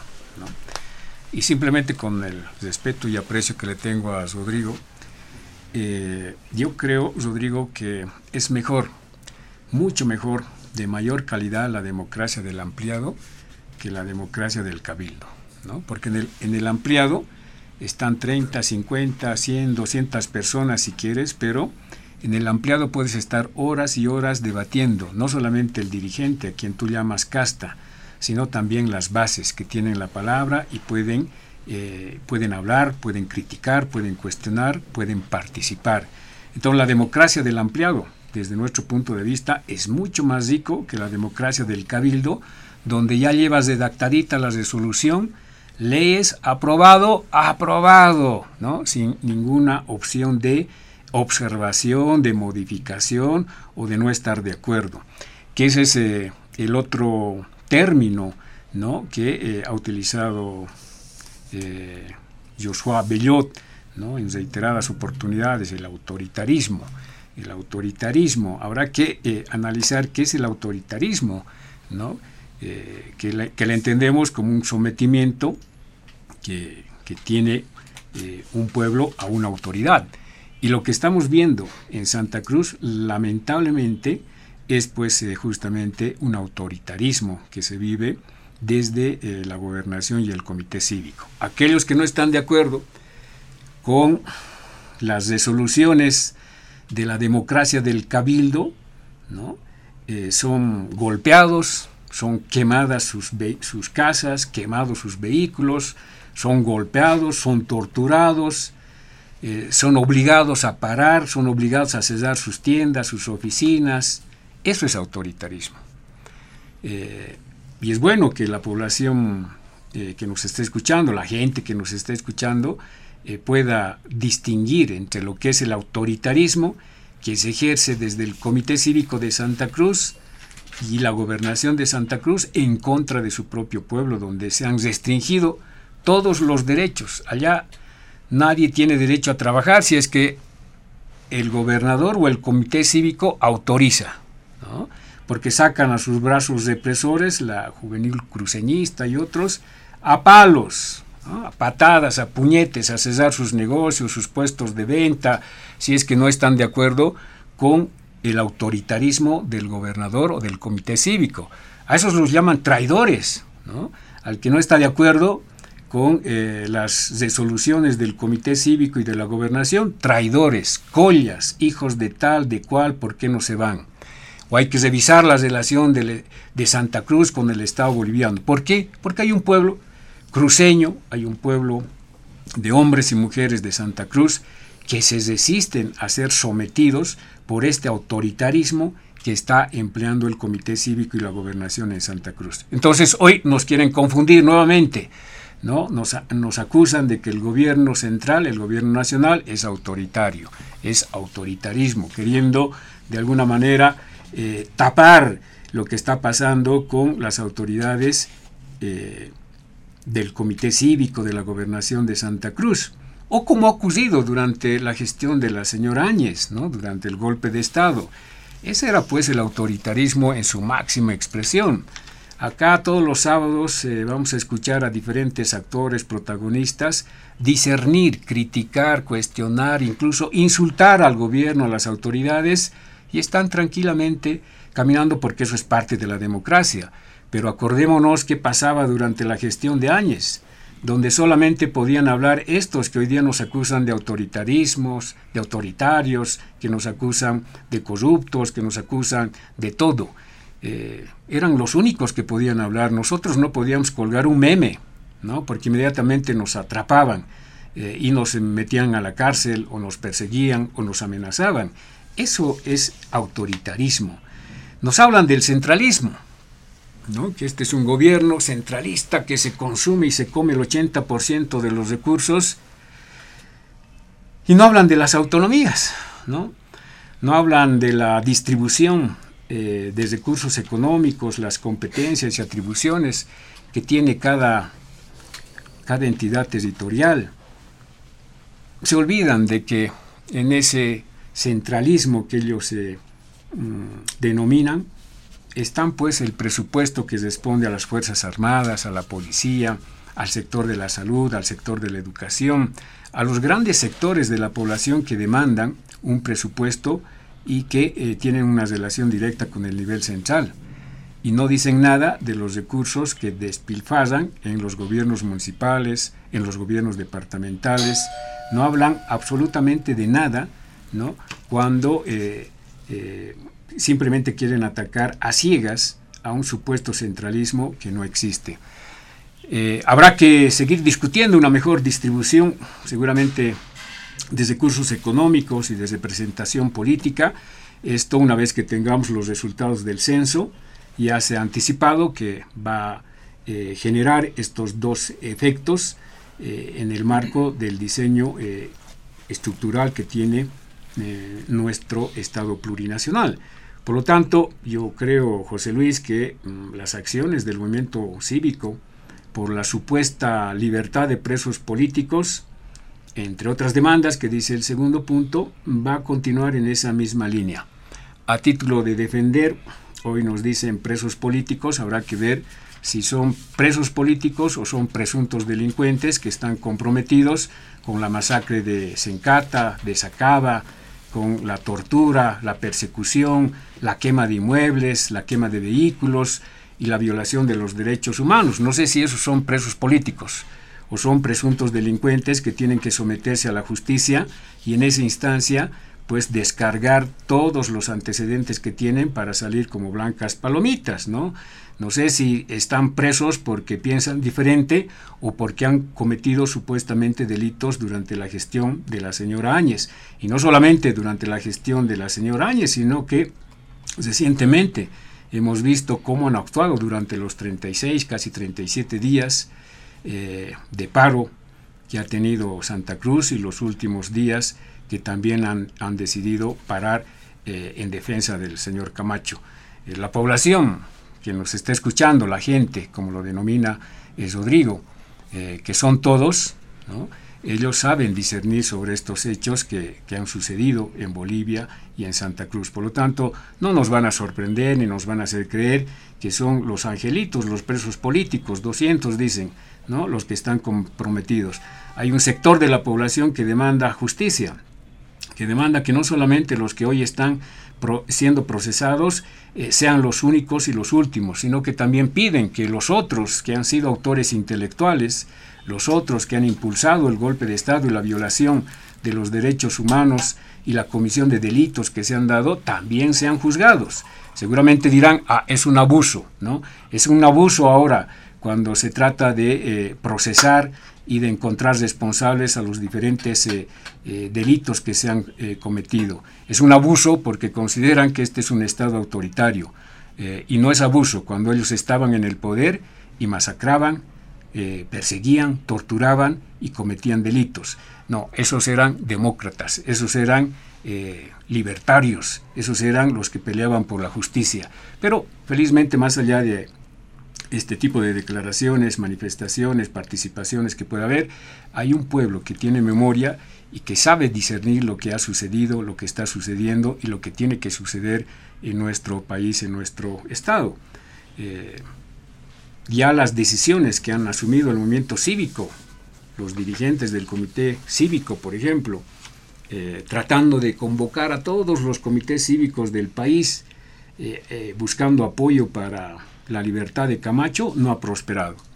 No ha prosperado eh, el intento de vulnerar uno de los derechos fundamentales que tiene la población boliviana de prohibirles el derecho a la alimentación.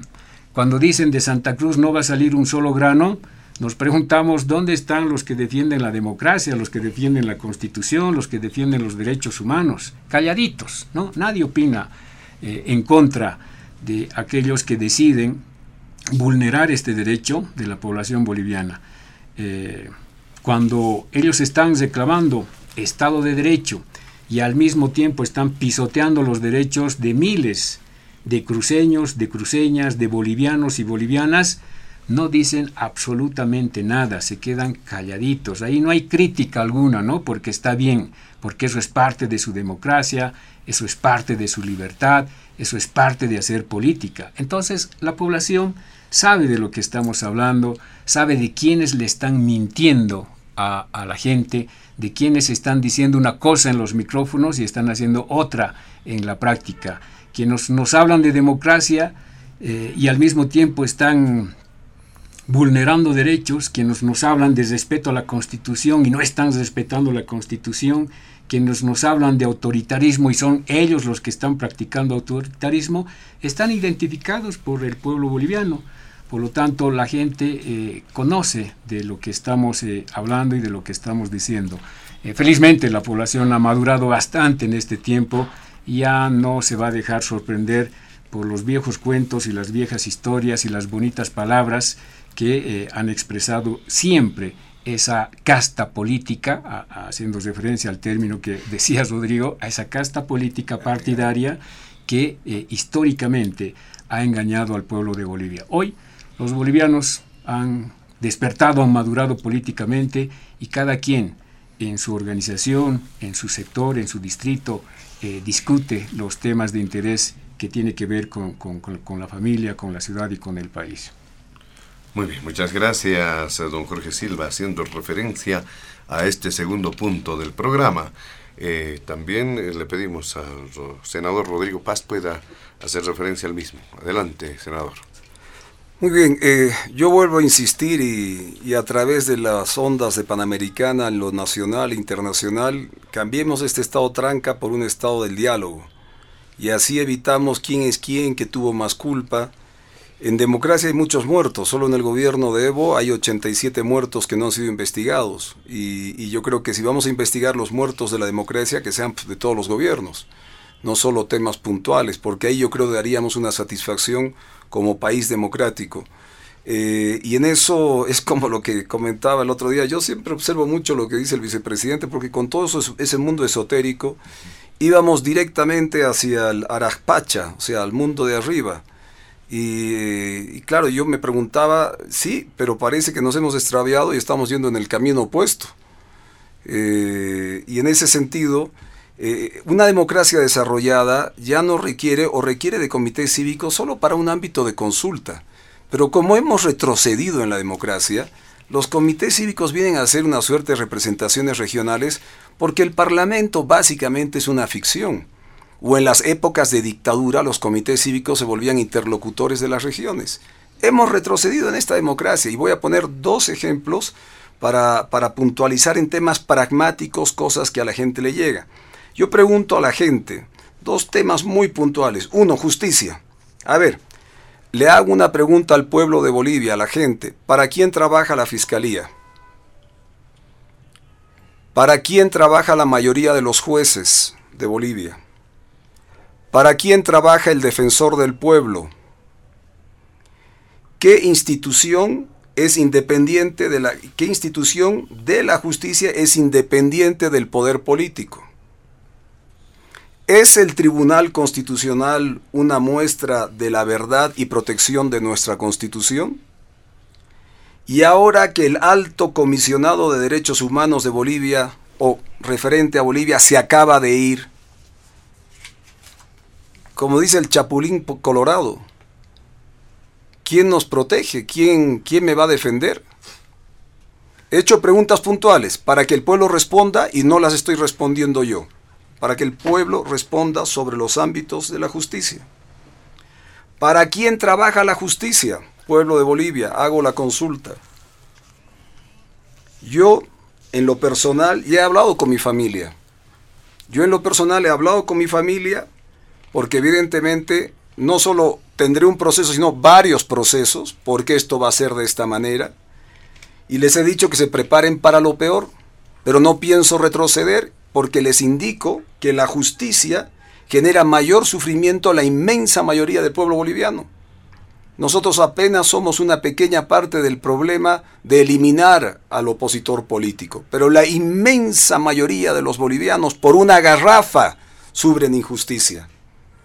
Es más, en Bolivia hay fiscales que cuando el juez no dice lo que quiere el fiscal, persiguen al juez.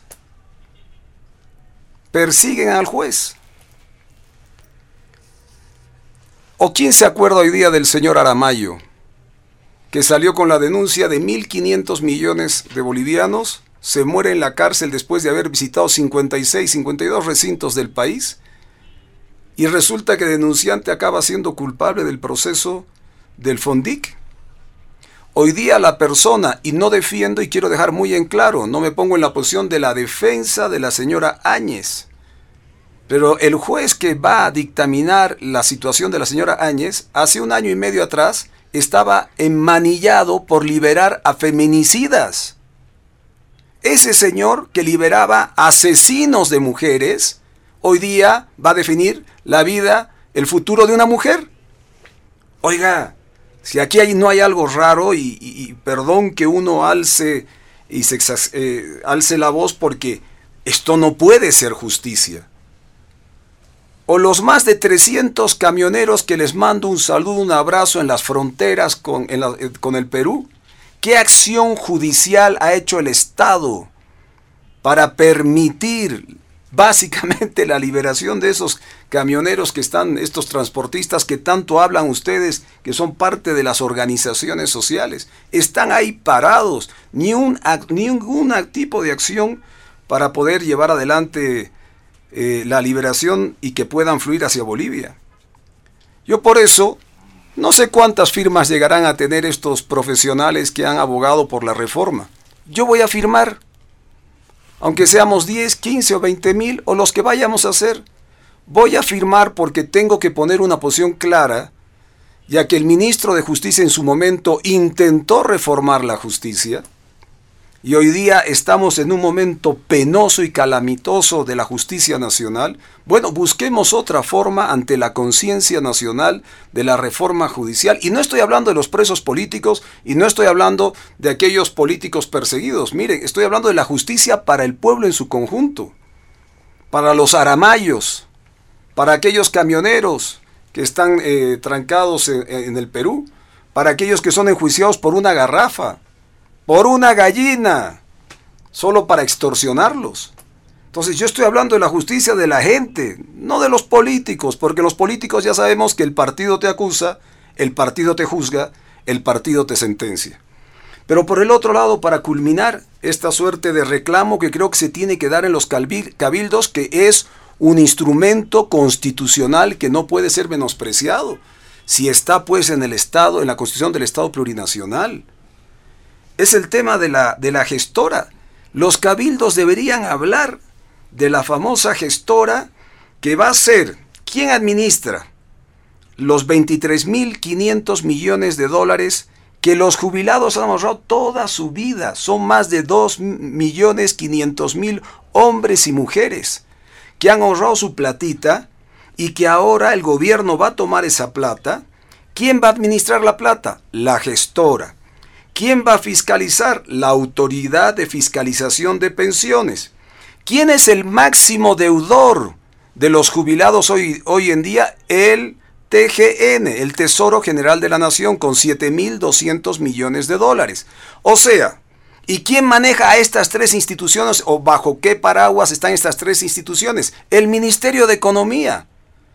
O sea que el gobierno va a administrar, fiscalizar y a su vez es deudor de los jubilados de Bolivia.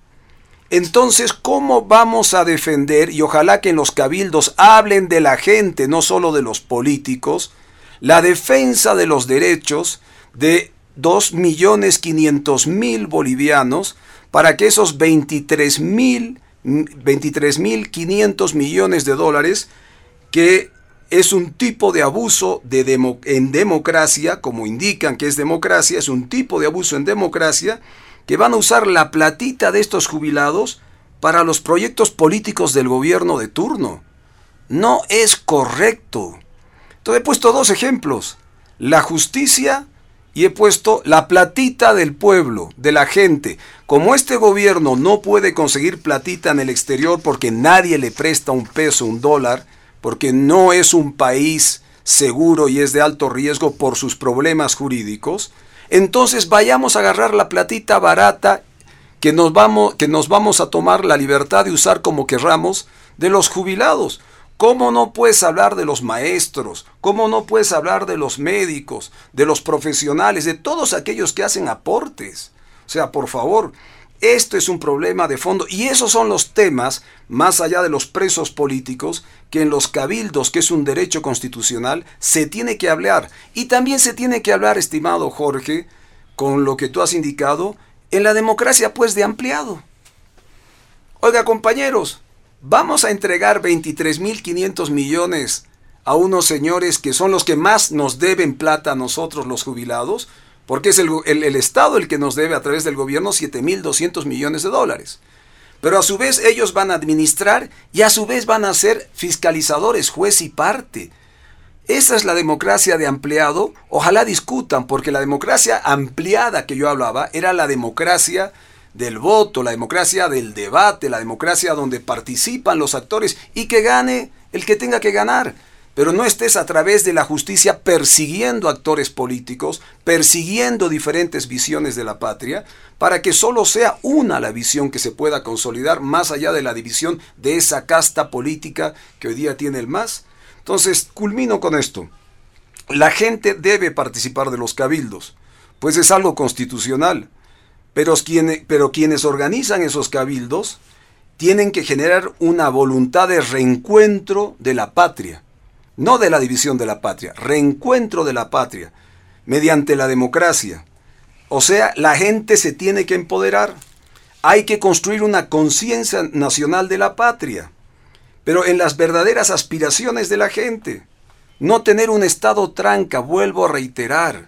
No tener un Estado que sea un problema para resolver mi salud, para resolver eh, mi educación, para resolver mi trabajo, para poder poner una empresa. Yo le pido que esos cabildos tengan una sintonía con lo que debe generarse, como vuelvo a reiterar, una conciencia nacional de la patria y tener una capacidad de generar un gran acuerdo de convivencia. Mira lo que estoy diciendo y lo que le estoy diciendo al país. Un gran acuerdo de convivencia. No las palabras belicosas que han dicho o que has expresado, Jorge, con el respeto de quienes se enfrentan a quienes, sino demos un paso al frente. Intentemos construir ese paso. Yo creo que es posible. Yo creo que es posible porque todavía el ser boliviano no lo han definido ustedes y todavía no se ha definido en la patria. El ser boliviano que está muy por encima del masismo, muy por encima del Estado plurinacional, porque el Estado plurinacional se puede cambiar, se puede mejorar, se puede transformar. Y lo que no puede ocurrir en ambas partes, estimado Jorge, y bolivianos y bolivianas, es que nadie puede pensar golpeando a alguien al mismo tiempo. Nadie puede pensar. Tenemos que empezar a dejarnos de golpear entre bolivianos e intentar realmente construir un estado del diálogo, no un estado tranca. Y por eso yo le pido a los señores del gobierno, porque es su responsabilidad por encima de otras instancias, yo le pido al gobierno que cambie de actitud, que cambien la forma de proceder en el diálogo. el Estado se construye desde las regiones. El Estado se construye desde las regiones, le guste o no le guste a este Estado, a este gobierno, perdón. Y cada vez más la inviabilidad de solucionar los problemas en cada región se genera a través de la incapacidad de un ministro de poder atender todos los problemas de la patria. Tú eres viceministro, eres un viceministro y te veo en la televisión peleando con, a favor del consumidor. Pero es imposible que puedas cubrir toda la patria. Por mucha distribución que tengas de personal en el resto del país, es imposible, es inviable. Eh, no hay físicamente una capacidad. Por muy buena voluntad, porque lo haces.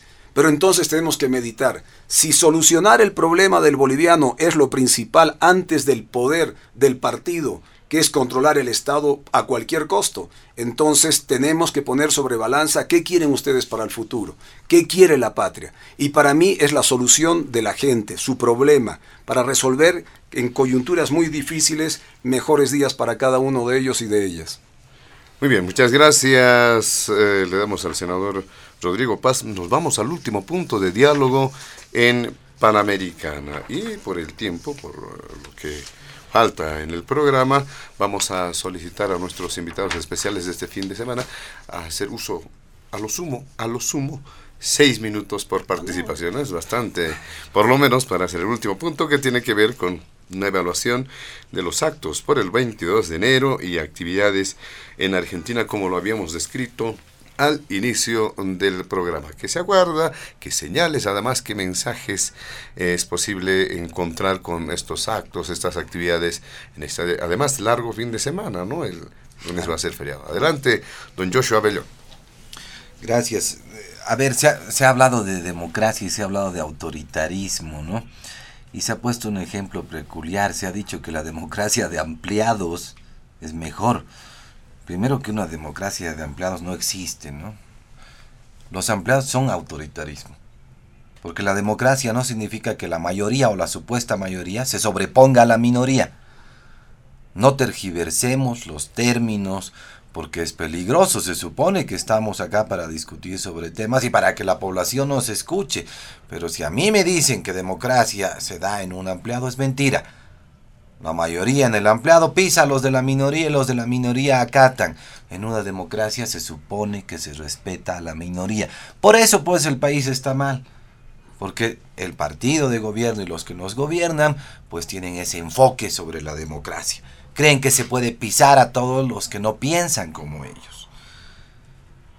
Se dice que el comité cívico en Santa Cruz es autoritario. No quiero defender al eh, Comité Cívico de Santa Cruz, pero también se dice el autoritarismo es porque tenemos autoridades que abusan del poder, se dice los del Comité Cívico no son autoridades. El pueblo de Santa Cruz le sigue al Comité Cívico porque han tenido que buscar una alternativa a esta democracia fallida, a este sistema autoritario en el país. ¿Quién nos defiende si no es el gobierno? Y como no nos defiende el gobierno, hay que buscar otros actores en la sociedad para que podamos hacer oír nuestra voz, para que podamos hacer respetar nuestros derechos. Porque este gobierno nos cerca. Este gobierno quiere destrozar la economía. Este gobierno nos divide. Creo que esas son las cosas que la mayoría de la gente está sintiendo en este momento. Y por eso decía, dado este fracaso, en este momento no sentimos que las cosas estén bien, eh, a colación de eso, pues venir con un aniversario de un Estado plurinacional, pues realmente decía hace rato, no sé si se puede festejar el fracaso de este Estado plurinacional.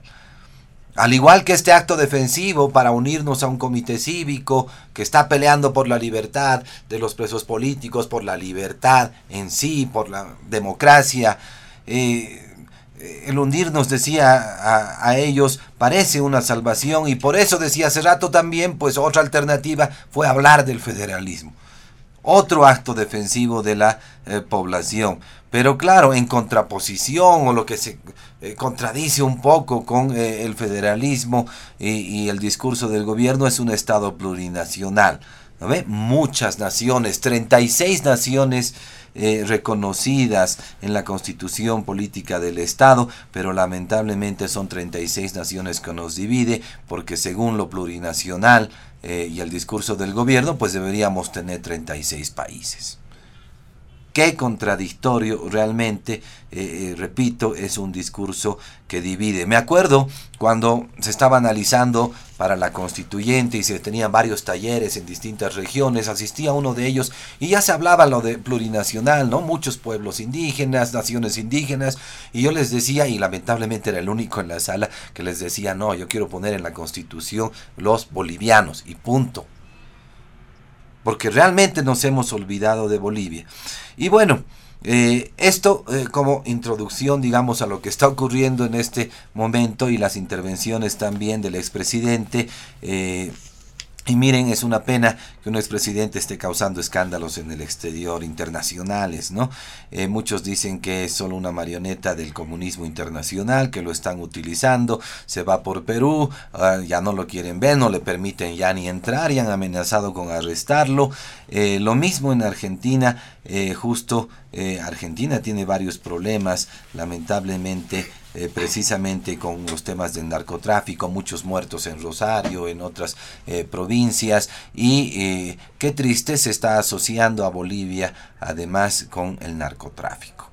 Entonces creo que es un mal momento para poder querer digamos, incentivar una expansión del socialismo. creo que Bolivia eh, va a tener serios problemas eh, porque los peruanos, por ejemplo, no, no solo protestan contra Evo Morales, sino que lamentablemente dicen Bolivia. Bolivia es eh, el problema y se supone que era un país hermano, pero bueno, lamentablemente las cosas se están dando así y esperemos también pues el presidente y el gobierno nacional tome cartas en el asunto. Creo que la diplomacia debe trabajar en este sentido, creo que se debe respetar las decisiones de los países eh, hermanos y, lamentablemente pensar incluso en hacer un acto, eh, ya decía, por la posesión del expresidente el 22 eh, el 22 de enero en otro país, pensarlo hacer en Argentina, con seguridad le está trayendo problemas al kirchnerismo, con seguridad le está trayendo problemas al gobierno de eh, Fernández, eh, pero bueno, los bolivianos ya hemos vivido esto en carne propia, esta ideología trasnochada, este socialismo que no tiene ningún sentido y que daña a la gente, daña a la ciudadanía, nos quita libertades, ha destruido las instituciones, ha destruido la justicia, está en plan de destruir la eh, economía, está en plan de dividir a las regiones y bueno, es hora de que los ciudadanos bolivianos que amamos la libertad podamos unirnos, podamos decirle basta a tanto abuso de este gobierno, de este Estado que solo ha sido diseñado para muy pocos y nos ha olvidado a la mayoría de los bolivianos. Quiero agradecer a Panamericana por la invitación. Muy bien, muchas gracias, don Joshua Bellot. Eh, también tenemos la palabra de don Jorge Silva en este último punto que se aguarda. Adelante. Sí, gracias José Luis. Antes de entrar a este último punto, simplemente es referirme a algunos aspectos que ha mencionado Rodrigo que, es importante puntualizar. no sin antes eh, hacer un paréntesis, mm, entiendo que Joshua Bellot ha de participar en algún ampliado de Creemos y por eso tiene ese concepto de la democracia de los ampliados. Yo vengo de los sectores sociales y sé qué tipo de ampliados se, realizan y cómo se desarrollan. Pero bueno, ese es un tema que, que, habrá que seguirlo analizando más adelante. ¿no? Eh, sin lugar a dudas, eh, Rodrigo, hay temas... Eh, pendientes, yo, yo, decía en mi primera intervención, de que lo que hemos hecho mm, y lo que estamos haciendo no es suficiente. No, no, no, no hemos logrado eh, todavía los objetivos que nos hemos propuesto cuando se ha planteado el proceso de cambio, la construcción del Estado plurinacional, que como verás eh, no es sencillo. ¿no? no es sencillo porque si bien es cierto tú puedes ser un hombre eh, demócrata, eh, que quiere a través del diálogo debatir ciertos temas que son de interés eh, nacional, hay otros actores como Joshua Bellot, por ejemplo, que ciegamente está en contra del Estado plurinacional. E, es más, él cuestiona la, las 36 nacionalidades. Por eso, no existe, no existe para el compañero. Es porque hay una ceguez en algunos actores de, eh, de simplemente decir no a todo. ¿no? Hay una obsesión por eh, oponerse a todo. Y con esa gente, ¿qué es, ¿qué es lo que puedes hablar? ¿Qué es lo que se puede dialogar? Si para ellos sencillamente no existe el Estado plurinacional, no existen las 36 nacionalidades. Todos, evidentemente, somos bolivianos, pero eso no significa desconocer a esas 36 nacionalidades que son pues parte de este Estado boliviano y que por eso se ha llamado Estado Plurinacional de Bolivia, ¿no? porque se supone, se entiende que estas 36 nacionalidades que son los pueblos originarios campesinos han estado antes incluso de la fundación de república en este territorio. Pero es imposible poder dialogar y conversar con gente que simplemente dice no existe o simplemente se va a oponer a todo o va a tener una lectura totalmente equívoca e irreal a la realidad que está atravesando el país. Eh, pero sí, eh, Rodrigo, el diálogo, yo soy un militante del diálogo y creo que a través del diálogo podemos seguir avanzando los bolivianos. Eh, soy militante de que no debemos cesar ningún espacio de debate, pero un debate sano, un debate serio, eh, sin eh, ningún tipo de, maniobras, ¿no? sin ningún tipo de querer utilizar el diálogo para beneficiar a un pequeño sector o a una persona o a una región. Un diálogo que toque los temas más estructurales y de mayor preocupación para la gente. plenamente de acuerdo, Rodrigo, y estamos y siempre eh, en algunas oportunidades que hemos conversado contigo, hemos coincidido que a través del diálogo y del debate sobre los temas que son comunes para la gente y para el país se puede avanzar. No está cesado, nunca hemos cesado eh, el diálogo para discutir los temas eh, de interés común. Pero por supuesto no vamos a dialogar sobre temas, a veces a mí me piden dialogar sobre el, tema judicial, sobre el tema jurídico de Camacho. Eh, ¿Qué tendría yo ahí que dialogar o discutir si ese es un tema absolutamente legal? Pero por supuesto, pues están abiertas las puertas para discutir políticas que sean de beneficio para eh, el país. Eh, en ese marco yo también me ascribo a que el diálogo debería ser uno de los instrumentos democráticos para seguir discutiendo, debatiendo los intereses del país. No quieren ver a Evo, aquí no quieren ver eh, los de la derecha eh, en Chile, en Perú, en cualquier parte. Hay pues eh, políticos que responden a una línea política adversa a la corriente izquierdista que estamos viviendo en Latinoamérica y por supuesto ese tipo de declaraciones de, de políticos peruanos o de políticos chilenos o de políticos argentinos o de cualquier otro país eh, que no responden a la línea ideológica de la izquierda no van a quererlo ver a Evo. Eh, no lo van a querer ver a Evo eh, como un líder de los movimientos sociales de América y del mundo. por supuesto, pues porque lo que pretenden es denostar a un referente de político, un referente de las organizaciones sociales y que lógicamente lo que dice pesa. ¿no? Entonces le preocupa mucho, bastante, a estos sectores de que Evo Morales plantee algo en beneficio de los pueblos eh, de América. Y no nos sorprende. Eh, estas versiones, estas intenciones, estas declaraciones, porque al mismo tiempo están ejerciendo y están expresando esa, ese autoritarismo que, tienen, que creen que nadie tiene derecho a pensar, a opinar, a manifestarse, si no es en el mismo sentido que ellos piensan. Entonces, cuando quieren eh, quieren procesar, quieren declararlo persona no grata, que quieren prohibir la entrada de Evo Morales al Perú, a otro país, es, simplemente una manifestación antidemocrática eh, que, es lamentable, pero que es entendible al mismo tiempo por la formación política que tienen estos eh, actores. por supuesto, sí, Rodrigo, hay un tema muy pendiente que es el tema de la justicia.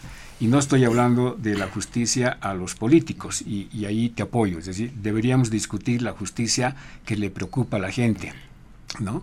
Porque, haciendo un paréntesis, no sé si es nuestro gobierno que ha iniciado los procesos que tú tienes o son otros, ¿no? Los políticos o las personas que han iniciado los procesos que tienes que, no es el momento para decir quién, pero tú sabes de cómo viene ese tema. Pero sí comparto contigo que no solamente se trata de defender la justicia de los políticos, sino de la gente, de aquella gente que por una garrafa, por una oveja, como tú dices, y por temas mucho más menores, hoy sufre el abuso, eh, la arbitrariedad, la prepotencia de algunos, no de todos, de algunos administradores de justicia.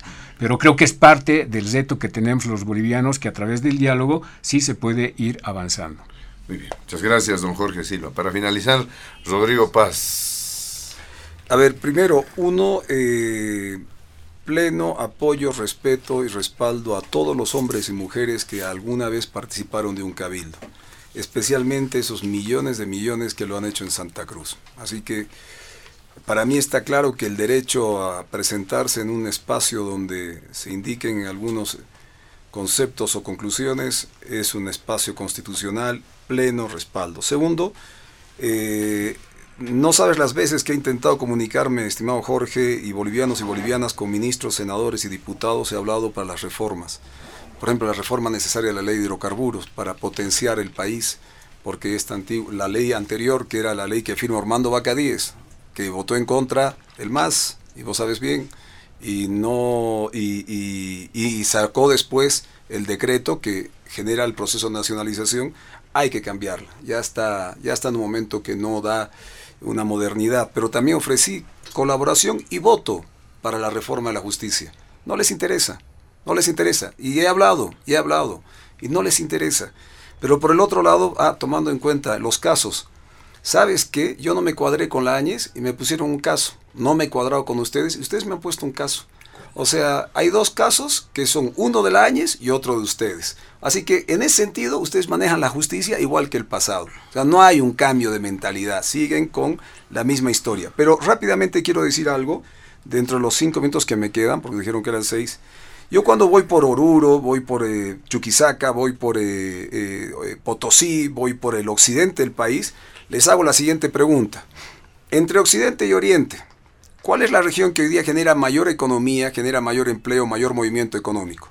Y en el occidente es increíble, pero es el 100% que me dicen el oriente. El oriente es el que genera el mayor movimiento de economía, la locomotora del país está vinculado al oriente.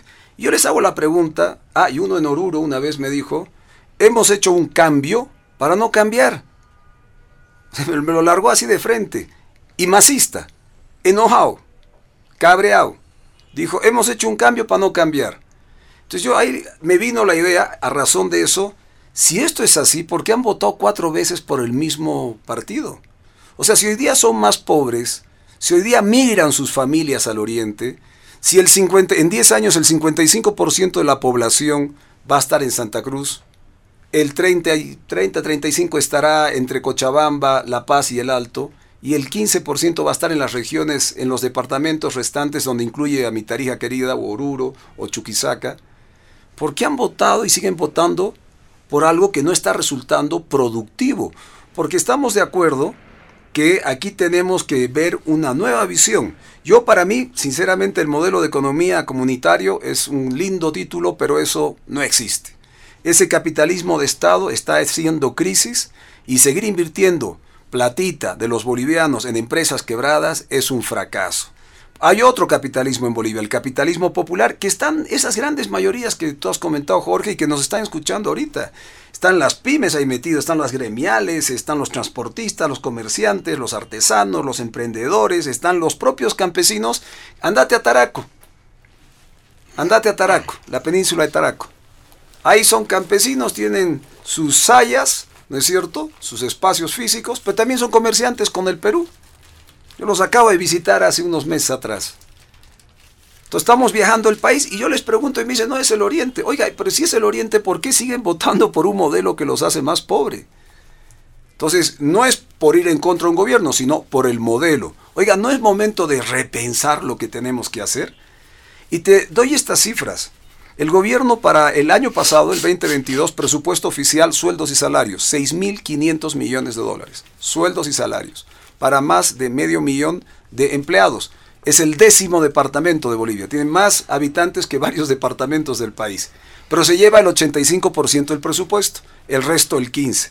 6.500 millones de dólares en sueldos y salarios. ¿Sabes cuánto ha generado el oro el año pasado? Especialmente en La Paz. Y ahí hay una causa que se tiene que encarar con los paseños. El oro ha generado 3 mil millones, casi 3 mil millones de dólares, por encima del narcotráfico y por encima de eh, el contrabando. El narcotráfico cerca de 2.500 y el contrabando cerca de 2.000 millones de dólares.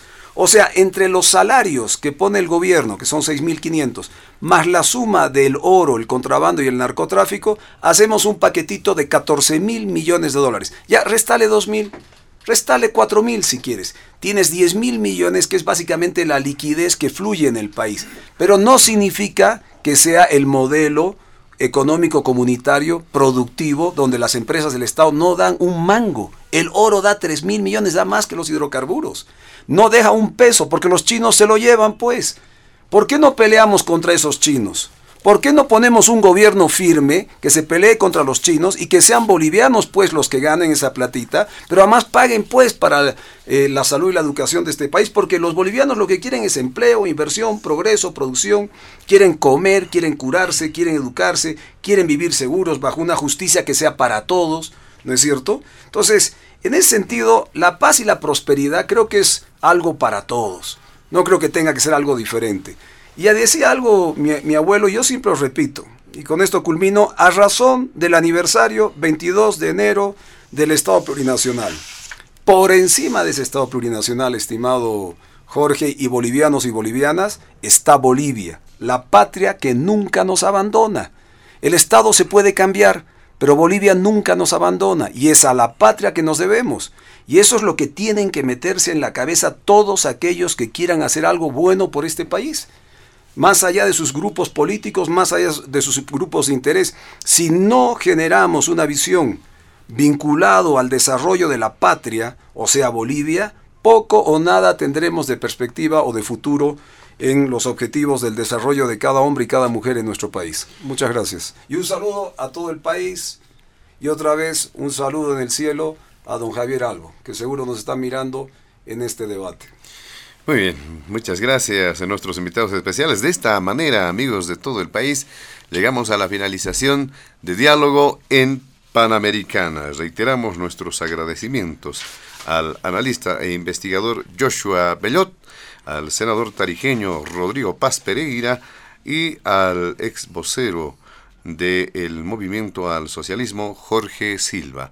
A nombre de la dirección de Panamericana, la planta ejecutiva y quien les habla José Luis Flores, el compromiso de que el programa retorna el siguiente fin de semana. Permiso. Diálogo en Panamericana.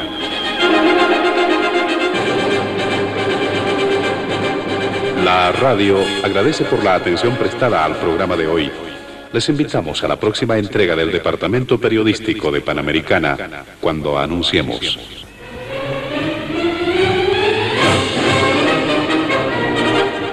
Diálogo en Panamericana.